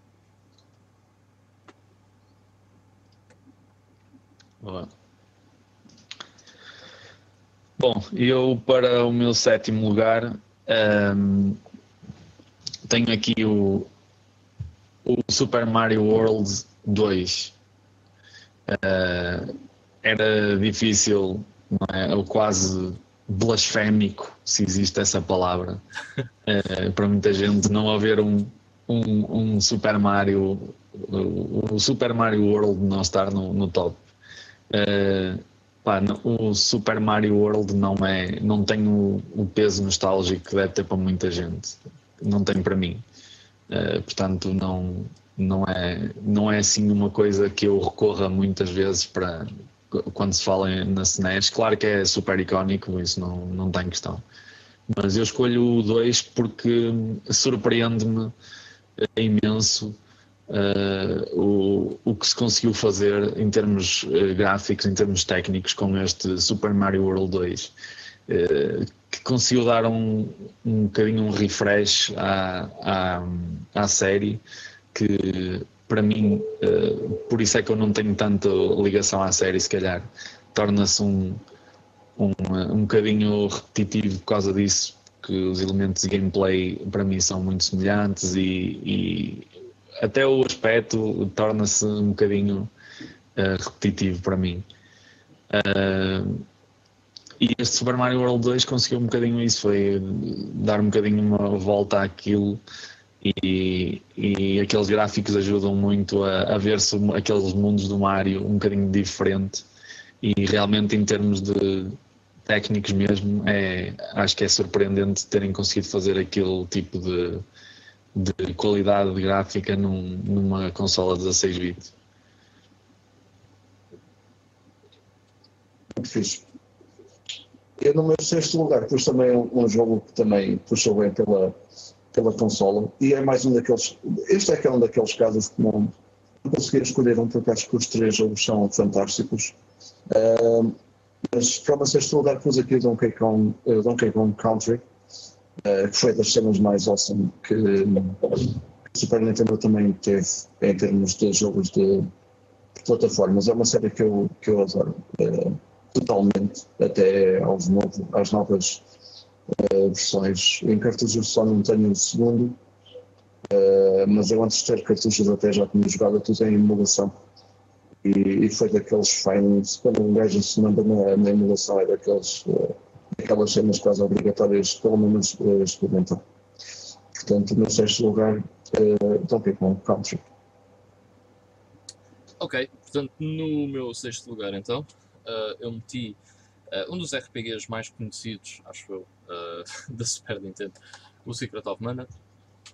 eu originalmente, curiosamente, antes de jogar o Secret of Mana, joguei o Seiken Densetsu 3, que é a sequela que nunca chegou a sair cá, Uh, e que a Time Walk Games vendia essa versão traduzida como sendo Secret of Mana 2, o que era bem engraçado, mas obviamente a Time Walk Games já não existe e hoje em dia se vocês forem procurar os jogos deles são estupidamente caros. Uh, mas pronto, por cá só saiu o Secret of Mana. Eu joguei primeiro o Seiken Densetsu 3, gosto imenso desse jogo, uh, mas depois acabo por ter alguma nostalgia com este, porque este joguei mesmo no hardware original. e foi, curiosamente, o primeiro jogo que eu joguei no, na Super Nintendo, quando tive a Super Nintendo, no hardware original. Uh, pronto, e gostei imenso do jogo, gostei mesmo muito, acho que é um excelente RPG.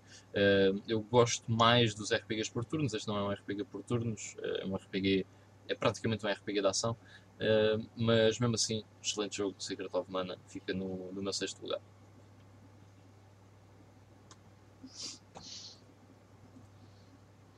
Ok, o meu sexto lugar um, o Vitor tem a mania de me copiar porque ele é que me copiou a mim.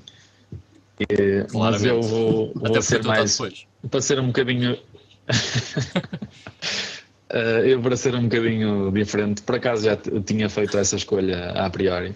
Uh, vou definir mesmo um uh, que eu particularmente gosto mais e é o, o Donkey Kong Country, mas o, o segundo não, não tenho assim uma razão muito uh, racional, por assim dizer, por gostar mais deste do que dos outros três, que joguei bastante. Uh, joguei mais até as versões de Game Boy Advance, que estão até bastante próximas das, das originais. Um, e até porque o, o 3 nunca joguei na, na Super Nintendo.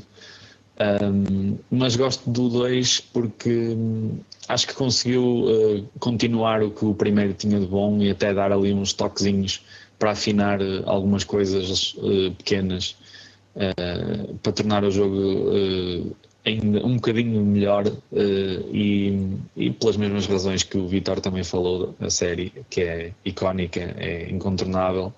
Eu gosto imenso de platformers e, um, e se falarmos em platformers de qualidade na, na SNES, sem falar de Mario, uh, fala-se obviamente de Donkey Kong.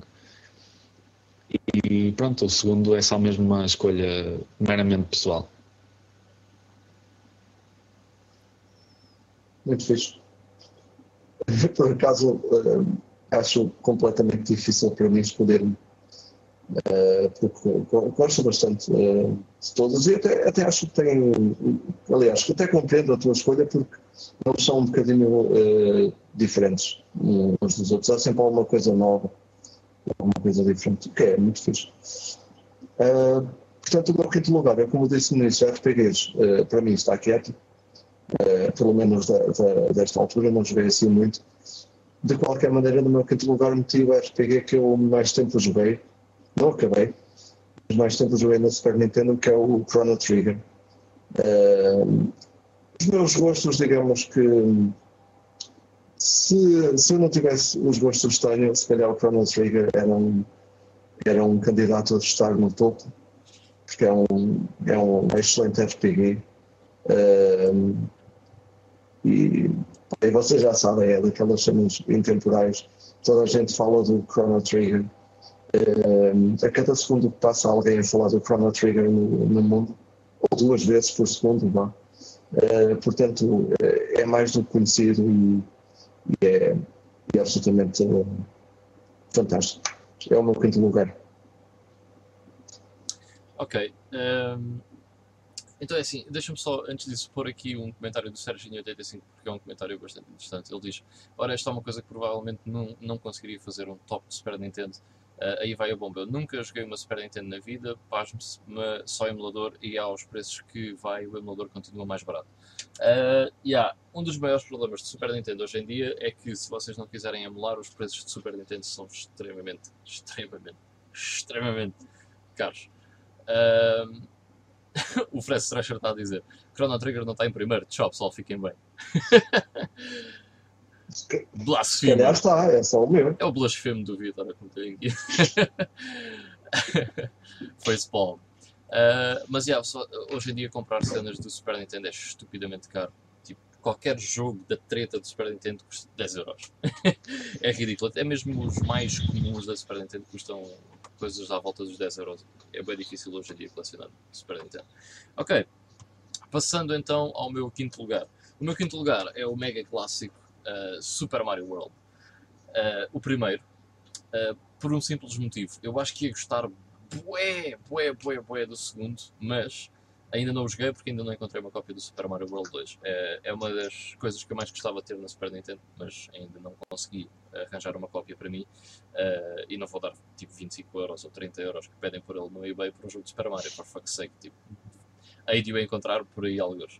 Uh, felizmente ainda sou novo, portanto tudo indica que posso, que tenho muitos anos ainda pela frente para conseguir encontrar, portanto está-se bem. Uh, mas um dos melhores platformers de sempre, sem dúvida alguma. Este foi o primeiro jogo que eu acabei no hardware original da Super Nintendo. Estava uh, no, quando, eu, quando me ofereceram que a minha Super Nintendo felizmente foi oferecida, um dos jogos que estava no lote era o Super Mario World, felizmente outro dos jogos do lote, é, que estava no lote era o Secret of Mana, uh, e este Super Nintendo foi o primeiro que eu acabei no hardware original e gostei bué, mesmo bué. Uh, é muito, muito, muito bom. Gosto até mais do que os Super Marios em 3D. Não sei, os Super Marios em 2D desta altura têm uma, uma cena diferente, uma mística diferente. Muito fixe. Eu adoro este Super Mario World. Por isso fica no quinto lugar.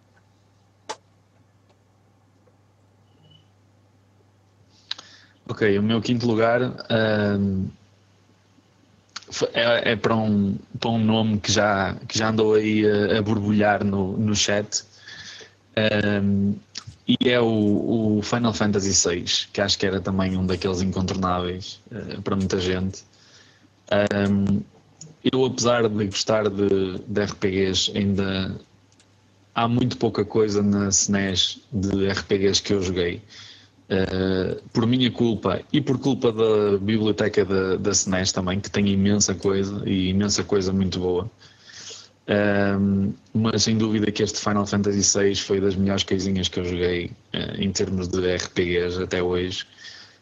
Um, facilmente um dos meus favoritos e portanto tinha que estar aqui nesta lista. Agora só está em quinto lugar porque uh, os que estão para cima têm um, um bocadinho mais de valor nostálgico para mim ou até porque há um ou outros que eu até gostei mais, eh, eh, mas não quer dizer que, aliás, só o quinto lugar só atesta a enorme qualidade, como estava aqui até a dizer uh, o Serginho, que não consegue fazer um, um top SNES e, e, um, e o, até o, o ácido úrico a dizer eu acho que faria um top SNES diferente todos os dias. Eu, eu também era capaz de fazer isso. Se nós fizéssemos amanhã outro outro episódio do, do GameStone com o outro top 10 SNES. Eu conseguia fazer com outros 10 também excelentes e que eu, que eu adoro.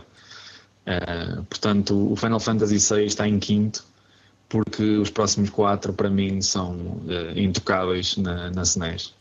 Mas pronto, não deixa de ser um dos, dos melhores RPGs que joguei até hoje, sem dúvida. Uh, apesar de ainda não ter jogado assim muita coisa, ainda tem muita coisa na List of Shame, mas uh, pronto, fica aí o FF6. Sei lá que a minha lista of shame ainda é muito maior. O pessoal matava-me se pudesse.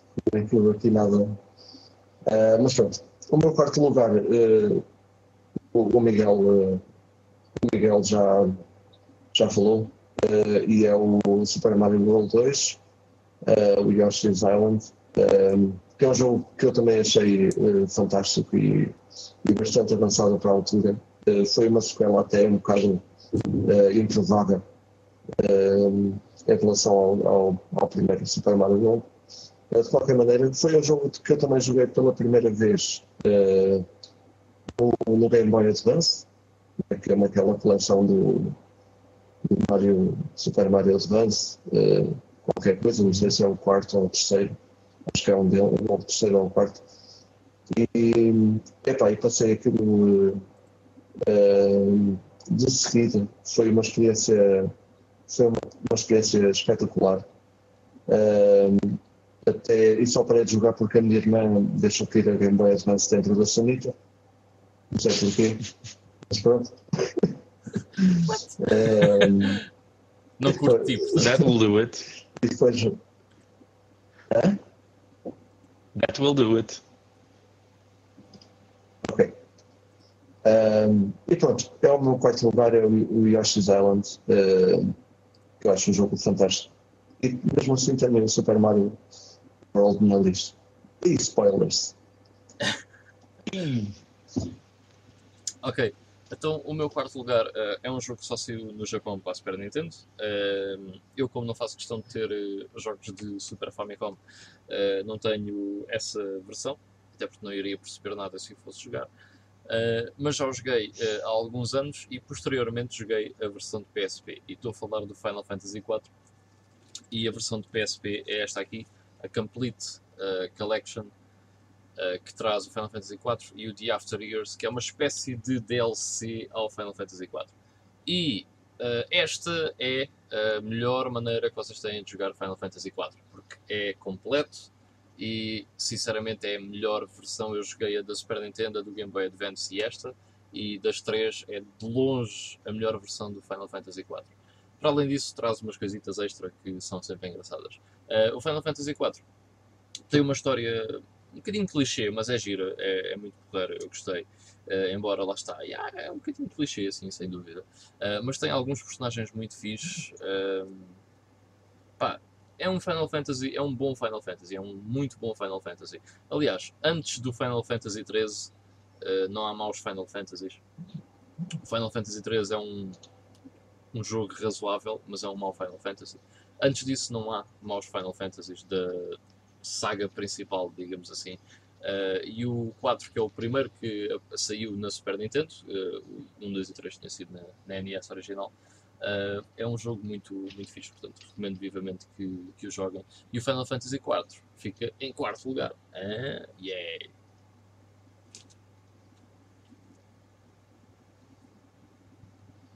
Nice. Ok. O meu quarto lugar é, é um, um jogo que já, também já foi aqui falado uh, pelo Ivan mais, mais abaixo no top dele e é o, o Super Metroid porque hum, eu gosto imenso de, de Metroid. Uh, como a Ivan também disse uh, pré-Prime eu ainda estou para dar uma oportunidade séria aos, aos Prime Uh, mas a primeira impressão que eu tive foi um bocadinho chocante demais para aquilo que eu estava habituado e jogar um Metroid em FPS e na GameCube foi um bocadinho demais para mim, então eu disse, não, não, pronto, vou pôr de lado até eu ter realmente uh, a cabeça certa para, para jogar isto, para dar uma oportunidade séria. Uh, no entanto, os em 2D são, para mim, são jogos fantásticos. Uh, adoro o Fusion e, não consigo decidir, mas entre o Fusion e este são os meus, os meus favoritos, por razões diferentes. Uh, portanto, o Super Metroid fica no meu, no meu quarto lugar. Correio. No meu, no meu terceiro em terceiro lugar, uh, também é um jogo que o já falou, que é o Legend of Zelda, uh, A Link to the Past. Uh, este também foi, curiosamente, um dos primeiros jogos que, que arranjei uh, para a Super Nintendo em, em cartuchos, uh, porque ninguém se falava com isso, basicamente, e consegue, se calhar, ser até um, um, um dos melhores um dos melhores jogos da série que eu, que eu já joguei. Se calhar há muita gente que me batia porque o Ocarina é melhor e não sei o quê. Uh, mas pronto, uh, para mim foi, foi uma experiência espetacular. Uh, se calhar a, a, cena a cena de ser retro também ajuda um bocadinho, de ser, ser outra experiência, vá, ajuda, ajuda um bocadinho. Acho que na, na consola até consegue ser um game changer, de certa forma.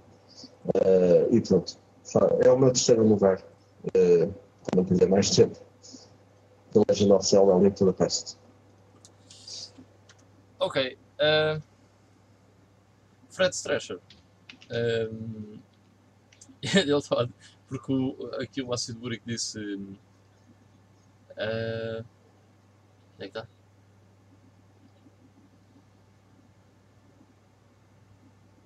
Ah não, foi o Fred Strachek que disse que está baratinho numa loja online noutro país, que não vou preferir agora. E ele depois disse, podem perguntar ao Ivan que ele sabe onde é que é. É uh, pá, por acaso não sei, mas... Amazon? não faço ideia, sinceramente. Uh, eu lembro-me que na altura o jogo andou muito barato nas, nas games, na altura ainda era game, uh, mas que depois acabou por ficar um bocado caro. Bem, passando então ao meu terceiro lugar. eu pus em terceiro lugar o meu Castlevania favorito então da Super Nintendo, que é o Castlevania Vampire's Kiss. Este Castlevania Vampire's Kiss uh, é uma adaptação do Rondo of Blood que só saiu no Japão para a PC Engine ou mais propriamente para o add-on Super CD da PC Engine, ok? Porque a PC Engine tem tido 4 ou 5 versões diferentes, uh, ou melhor, 4 ou 5 add-ons diferentes. Uh, esta é uma adaptação desse jogo, do Rondo of Blood, que é um excelente jogo, mas é uma versão inferior, sem dúvida alguma, mas muito boa uh, de qualquer maneira. E eu tenho muitas memórias deste Castlevania Vampire Kiss, muito mais do que do Super Castlevania 4, e eu vou explicar-vos porquê, e é muito simples, e vocês até se vão rir porque é um bocado estúpido. Uh, eu conheci o Castlevania New Generation, ok? Portanto, quando eu vou procurar o ROM set, eu vou procurar em Castlevania, ok? E o que é que eu encontro? Castlevania Vampire's Kiss ou versão americana Castlevania Dracula X. Encontram-se os dois sobre o nome Castlevania, ok? O Super Castlevania 4 está em Super Castlevania 4, ok? Ou, seja, está no S. E eu não fui à procura dele na altura, portanto não sabia que ele existia. Eu, eu conheci foi este, joguei foi este, e nunca tinha jogado o Super Castlevania 4 até pesquisar mais e entrar mais no mundo da cena da Super Nintendo. Por isso é que eu guardo mais memórias do Castlevania Vampires, que isso para mim é, é um jogo mais nostálgico e que eu gosto mais do que Super Castlevania 4.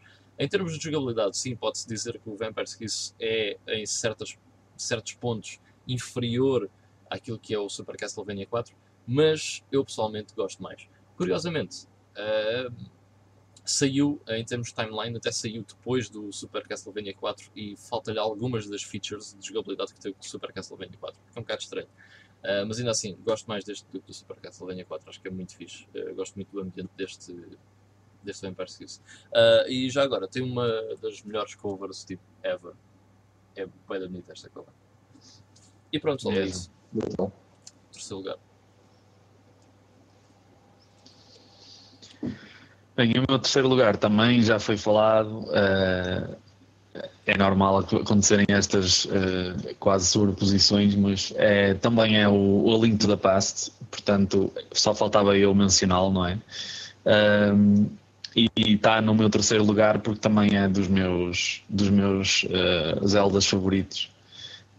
Um, gosto imenso deste. Uh, e não me falta jogar alguns que são essenciais para muita gente mas uh, por razões diferentes tenho este e o Minish Cap, que não é dos melhores, espetaculares, mas por razões pessoais, lá está.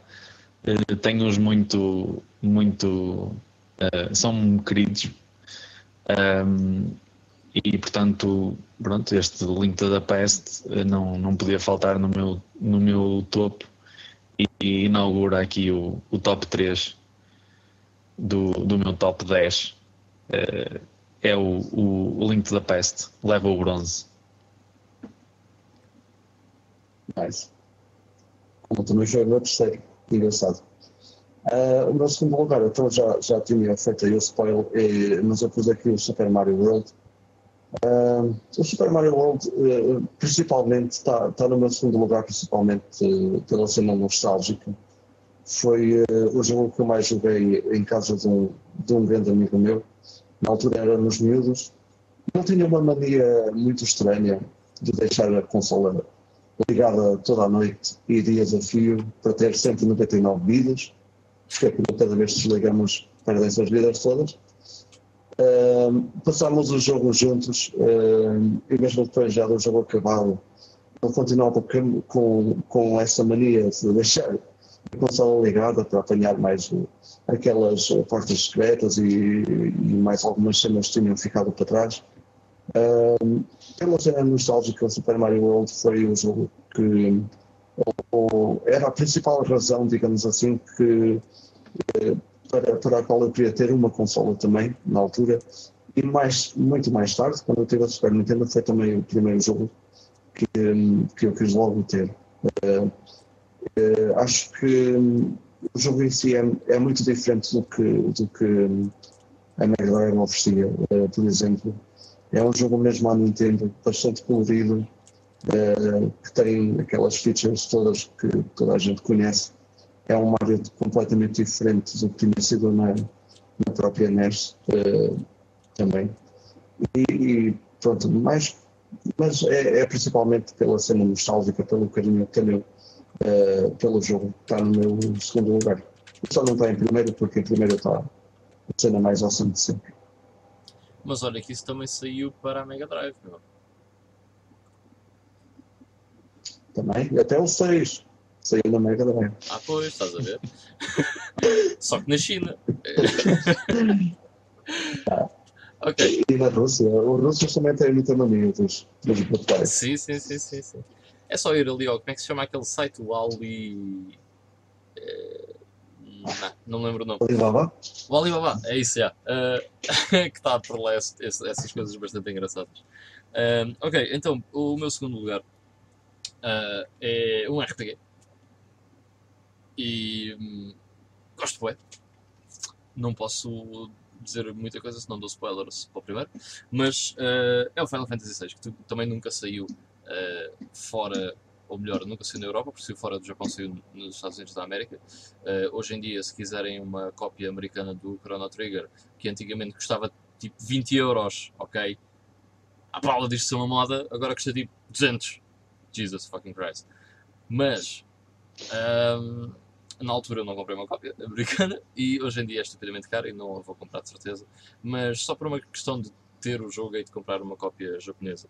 Mas uma das possibilidades que vocês têm para jogar a Final Fantasy VI, que eu diria sinceramente que é a melhor, até porque a podem jogar na PS3, embora os loadings sejam um bocadinho maiores do que na versão de Game Boy Advance, é a versão de PS1 do Final Fantasy VI. Uh, o Final Fantasy VI uh, é para mim um dos grandes Final Fantasies da, da era pré-Final Fantasy XIII, uh, eh, eu teria de o incluir uh, tipo em quinto lugar nos meus uh, Final Fantasies favoritos, simplesmente porque todos os outros são muito mais nostálgicos para mim do que Final Fantasy VI. não quer dizer que ele seja inferior.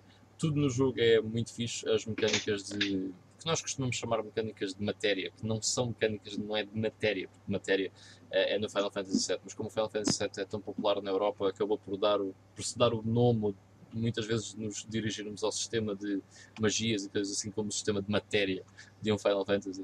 Uh, é muito fixe. Uh, os gráficos numa, para uma Super Nintendo eram brutais.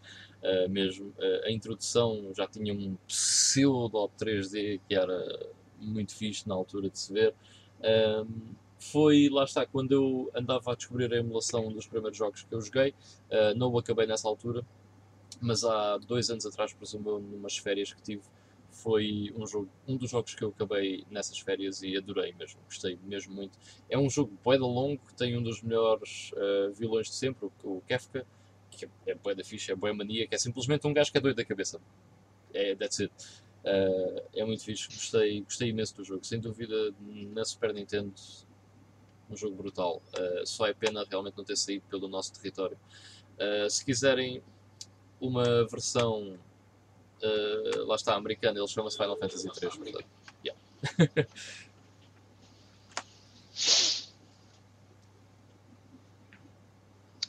Boa, então o meu segundo lugar. Um, vai para um jogo que é para mim intemporal, que é uma parte bastante, bastante feliz da, da minha infância e de, de muitos de vocês também que devem, devem identificar com isso. E estou a falar do, do Turtles in Time, Teenage Mutant Ninja Turtles 4. Um, que a par do Hyperstone Heist da Mega Drive uh, era tipo aquele jogo dos jogos que eu mais queria jogar na altura porque era tipo mega fã de, de Tartarugas Ninja um, Portanto, uh, o jogo é mega divertido, é muito, muito bom. É dos melhores uh, beat'em ups da, da, altura para mim. Da altura e depois da altura também. Não, não deixa de, de, perder a qualidade e de, de ficar uh, head to head com outros que vieram depois. E mesmo os que vieram depois era difícil fazer frente a este Turtles in Time. Portanto, para mim foi um jogo eh, imensamente importante na altura. É um jogo que continua a ser muito bom para mim ainda hoje e que não, não, não fica em primeiro lugar porque o primeiro lugar é o primeiro lugar. Pronto, eu não vou dizer mais. Que, é, começa a ser bastante óbvio, mas pronto. Ok. Uh, portanto, o meu primeiro lugar é o segundo do Miguel. Uh, eu pus numa, na minha primeira posição o Turtles in Time, precisamente. Apesar do Miguel já ter dito tudo, uh, mas relaciona-me bastante também com a altura da minha infância. as tartarugas estavam em alta e um, este era um, um, de, um, daqueles jogos que eu mais queria ter no Super Nintendo. O gajo faz um strip para ter o jogo se for preciso. Esta malta do Titos também queria, não é? uh, acho que é um jogo perfeito a todos os níveis, desde a, desde a música que nos leva logo uh, à altura da, da, da, dos cómics, da, da banda desenhada, uh, dos filmes, a jogabilidade é espetacular. o jogo tem o seu quê de, de, hilariante, que, que é uma parte também essencial e importante da, da das tartarugas ninja, sempre transferiram um bocadinho de, de, de, de hilariante. Uh, eu sempre, sempre gostei disso. Os próprios jogos fazem muito bem. Uh, o Turtles uh, inteiro, acho que é um bocadinho superior ao da Mega Drive. Acho que até é um.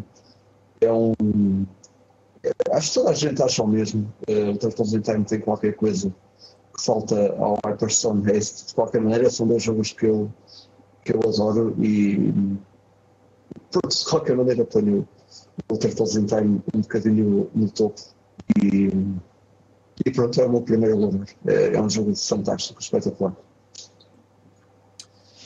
Ok, uh, portanto, uh, no meu primeiro lugar é o Turtles in Time. Não, estou a usar. Uh, curiosamente, nunca joguei o Turtles in Time. Uh, conheço bastante bem o Hyperstone Heist, joguei Ei. muito o Hyperstone Heist, mas nunca joguei uh, o Turtles in Time. Uh, já, posso yeah. gozar com, já posso gozar com o Ivan. O Ivan está sempre a gozar comigo por cima das vacinas dele, já posso gozar com o Ivan. eu sei que o jogo é bastante popular. É, é, eu já, já o devo ter jogado claramente no emulador, mas não, digamos que nunca joguei do estilo, ah, vou jogar o Turtles in Time e vai ser bem da fixe. Não, nunca, nunca o fiz, nunca cheguei sequer ao fim do jogo, nada disso. Nem sequer me lembro do jogo. Uh, como eu disse, joguei a versão do Hyperstone, uh, joguei a versão da Mega Drive, que é o Hyperstone Heist, que pelo que eu sei tem muito em comum com o Turtles in Time, mas nunca uh, joguei o Turtles in Time.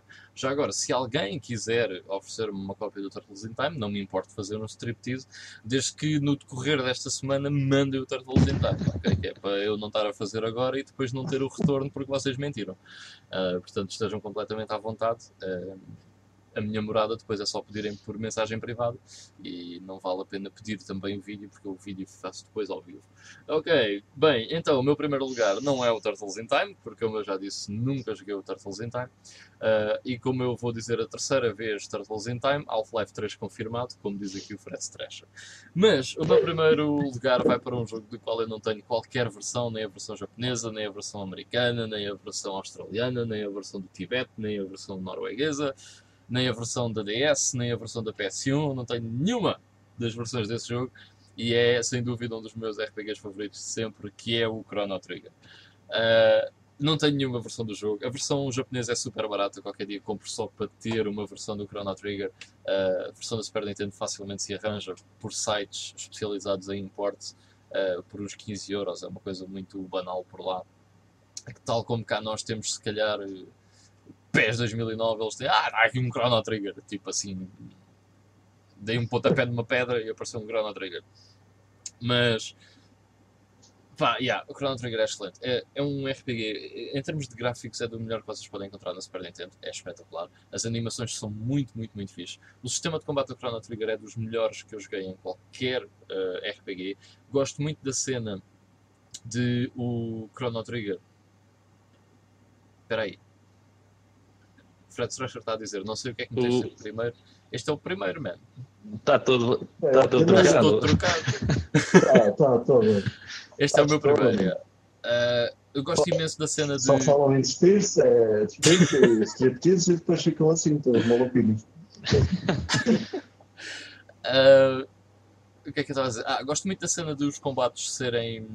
Uh, de haver um combate random gener randomly generated, mas nós ficarmos no cenário e o combate se desenrolar nesse cenário, acho que isso é uma cena fantástica e que não vi uh, noutra, noutra cena do, noutro jogo da, Super Nintendo, pelo menos de RPGs, e mesmo noutros jogos, noutros RPGs posteriores, não me lembro de uma coisa assim desse género. Normalmente temos a Random Battle e temos um cenário geral para o mapa onde nos encontramos. Uh, epá, mas sem dúvida que o Chrono Trigger. Depois o Chrono Trigger tem uma cena engraçada: é que o Chrono Trigger não é um jogo muito grande em termos de horas, vocês não vão despender muitas horas a jogá-lo, mas é um jogo que é sempre, sempre, sempre interessante enquanto ele dura. Uh, portanto, se vocês jogarem, vocês podem acabar o Chrono Trigger até em 16 horas, na boa, vocês conseguem acabar o Chrono Trigger. Mas imaginem, jogam 20 horas para ter o True Ending ou 25 horas para ter o True Ending Uh, e é sempre interessante, porque a storyline está sempre a evoluir, há sempre coisas novas para ver, todos os cenários são bem diferentes uns dos outros, embora se repitam algumas vezes, mas há sempre coisas novas para ver, coisas novas para, para investigar. A banda sonora também é uma banda sonora absolutamente fantástica. Uh, pá, tudo e mais alguma coisa, tudo no Chrono Trigger é bom. Uh, é um daqueles RPGs que vai ficar para sempre como um dos melhores e com todo o mérito. Portanto, yeah, Chrono Trigger for the win, não há melhor na Super Nintendo uh, I shall say. Porque quem pôs o Turtles in Time em primeiro é porque não jogou Chrono Trigger. ok. Estou a brincar. Mas, yeah, o Chrono Trigger é excelente. Um dos melhores jogos da Super Nintendo e fica no meu primeiro lugar porque é o meu favorito. Ah, já agora. Eu ia contar por acaso uma cena que é: eu joguei o Final Fantasy VI e o Chrono Trigger, já os tinha jogado antes disso, mas nunca os tinha acabado. E nessas férias há dois anos atrás, eu acabei um e outro. Uh, e foram os dois jogos que eu joguei nessas férias e foi espetacular.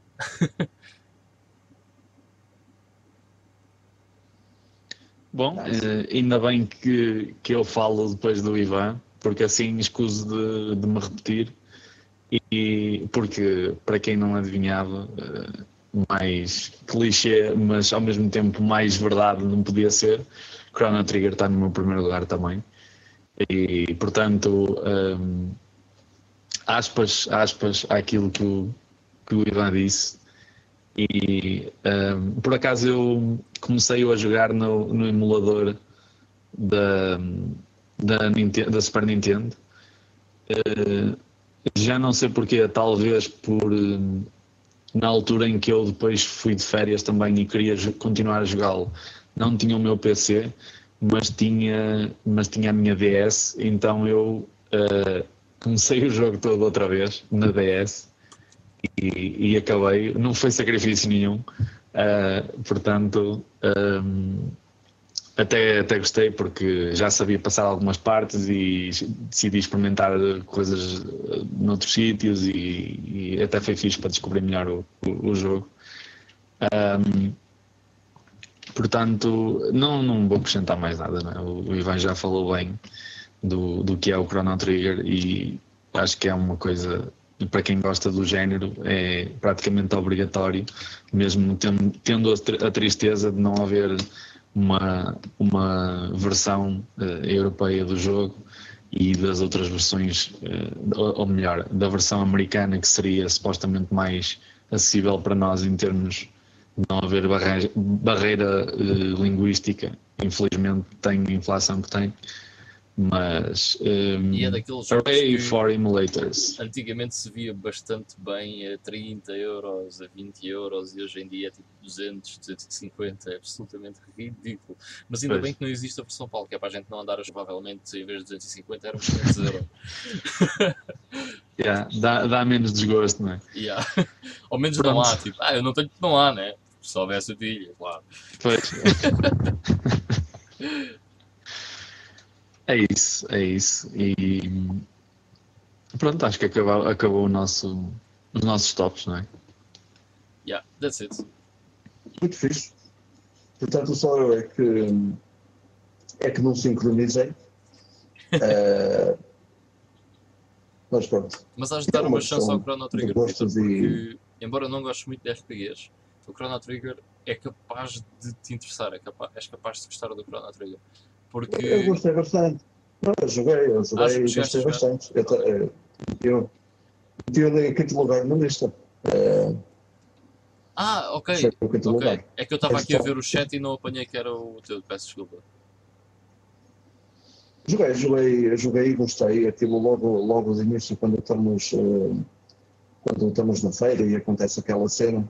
Aquilo logo de início é um jogo que, que nos prende eh, completamente. Eh, mas acho que é uma, é uma questão de, de gostos né, neste caso. Uhum. E, e eu tenho tanto aquele bichinho de arcade games eh, que, que tinha que pôr o Turtles in Time em primeiro lugar. eh, pá, não há mais arcade do, do, do que isto na, na Super Nintendo. Yeah. Um, e pronto. É, acho, que, é- acho que é um bocado por aí, é uma questão de gostos. Deixa-me só dizer também aqui que o, que o estava a perguntar, deixou aqui há um bocadinho um comentário a perguntar se já tínhamos jogado o remake do Turtles in Time. Uh, nunca joguei nenhum remake do Turtles in Time. Eu também não nem Há mesmo um remake do Turtles in. Time, eu não sei. Será o novo jogo da, das Tartarugas Ninja, aquele jogo que saiu há pouco tempo, se calhar é mais por aí. Se calhar é desse que ele está a falar, e se for desse eu nunca joguei. I have no idea. Por acaso não, não sei. Também não sei porquê. Uh, mas pronto, chegamos então ao fim do nosso, do nosso top. Uh, o pessoal ficou aí. Foi um bocadinho sextone completamente. Isto estava tudo completamente passado da cabeça. Aí, uh, eles estão aqui a dizer. uh, estão aqui a falar da PSN e da Xbox Live, uma versão reshelled do, Ah, sim, do Turtles in Time. sim, eu estou a, eu a ver as imagens e agora já me lembro que, que isto saiu. Ah, infelizmente. Ah, é Porque, infelizmente, ok. Porque é, É tipo muito cartoonizado e estragaram completamente aquele feeling original do Turtles in Time, na minha opinião, mas pronto. Então, se calhar é tipo o que fizeram ao Rocket Knight Adventures. Também ficou assim um bocado estranho demais, fora do, Exato. do Pixelated. Acho que o pior, a pior Pois, se calhar também foi por isso revitalização ou ressuscitação de, de um jogo deste género, eh, a pior delas todas, é de um dos meus jogos favoritos, que era o Prehistoric, man. Existe um Prehistoric remake que é uma cagada Eu autêntica. vi isso. É pá, tão mal, man. Fiquei tão triste. É porque eu fico bem triste Eu com isso, isso. porque é É assim, a Titus era uma empresa que fazia cenas bem da fixe. Depois fez o Superman 64, que é uma grande treta. Fez o Robocop da Xbox e da PS2, que é terrível. E hoje em dia o que a empresa é recordada é por esses dois títulos, que é o Superman e o Robocop, o que é injusto. E depois ainda por cima pegam numa, ah, num IP que era da Titus e fazem uma coisa horrível como aquele remake do Prehistoric. É pá, damn. Fiquei bem triste. É, tem, sido uma época tramada para, para remakes também, porque há pouco tempo se falou aqui do, do Flashback, um dos meus jogos favoritos sempre também, eh, que, que recebe um, um remake daqueles, meu. Eh, e também fiquei como tu, fiquei completamente apavorado, até, aquilo até me deu medo. Eh, eu que até queria acabar, até queria acabar o jogo, mas nem, nem, nem isso eu consegui, joguei bastante, mas não, não dá. Eh, mas pronto, o pessoal está aqui a dizer também que o, que o, o jogo foi um flop. Eh, esse remake do Turtles in Time acabou por ser um, um flop. Há, há jogos que, que são daquela época e que não vale a pena mexer. É a mesma coisa que agora saíram um, um remake do, jogo- do Final Fight que eu falei há pouco, assim, todo cartoonizado, pá, não, não vale a pena. É, o jogo era BDS na altura e vai continuar a ser assim. eh, e o Olha. Estou-me a lembrar, por falares no Final Fight, estou-me a lembrar do, de um até bastante próximo, que é, houve um remake do, do Double Dragon, Ei, que se não me engano se chama Double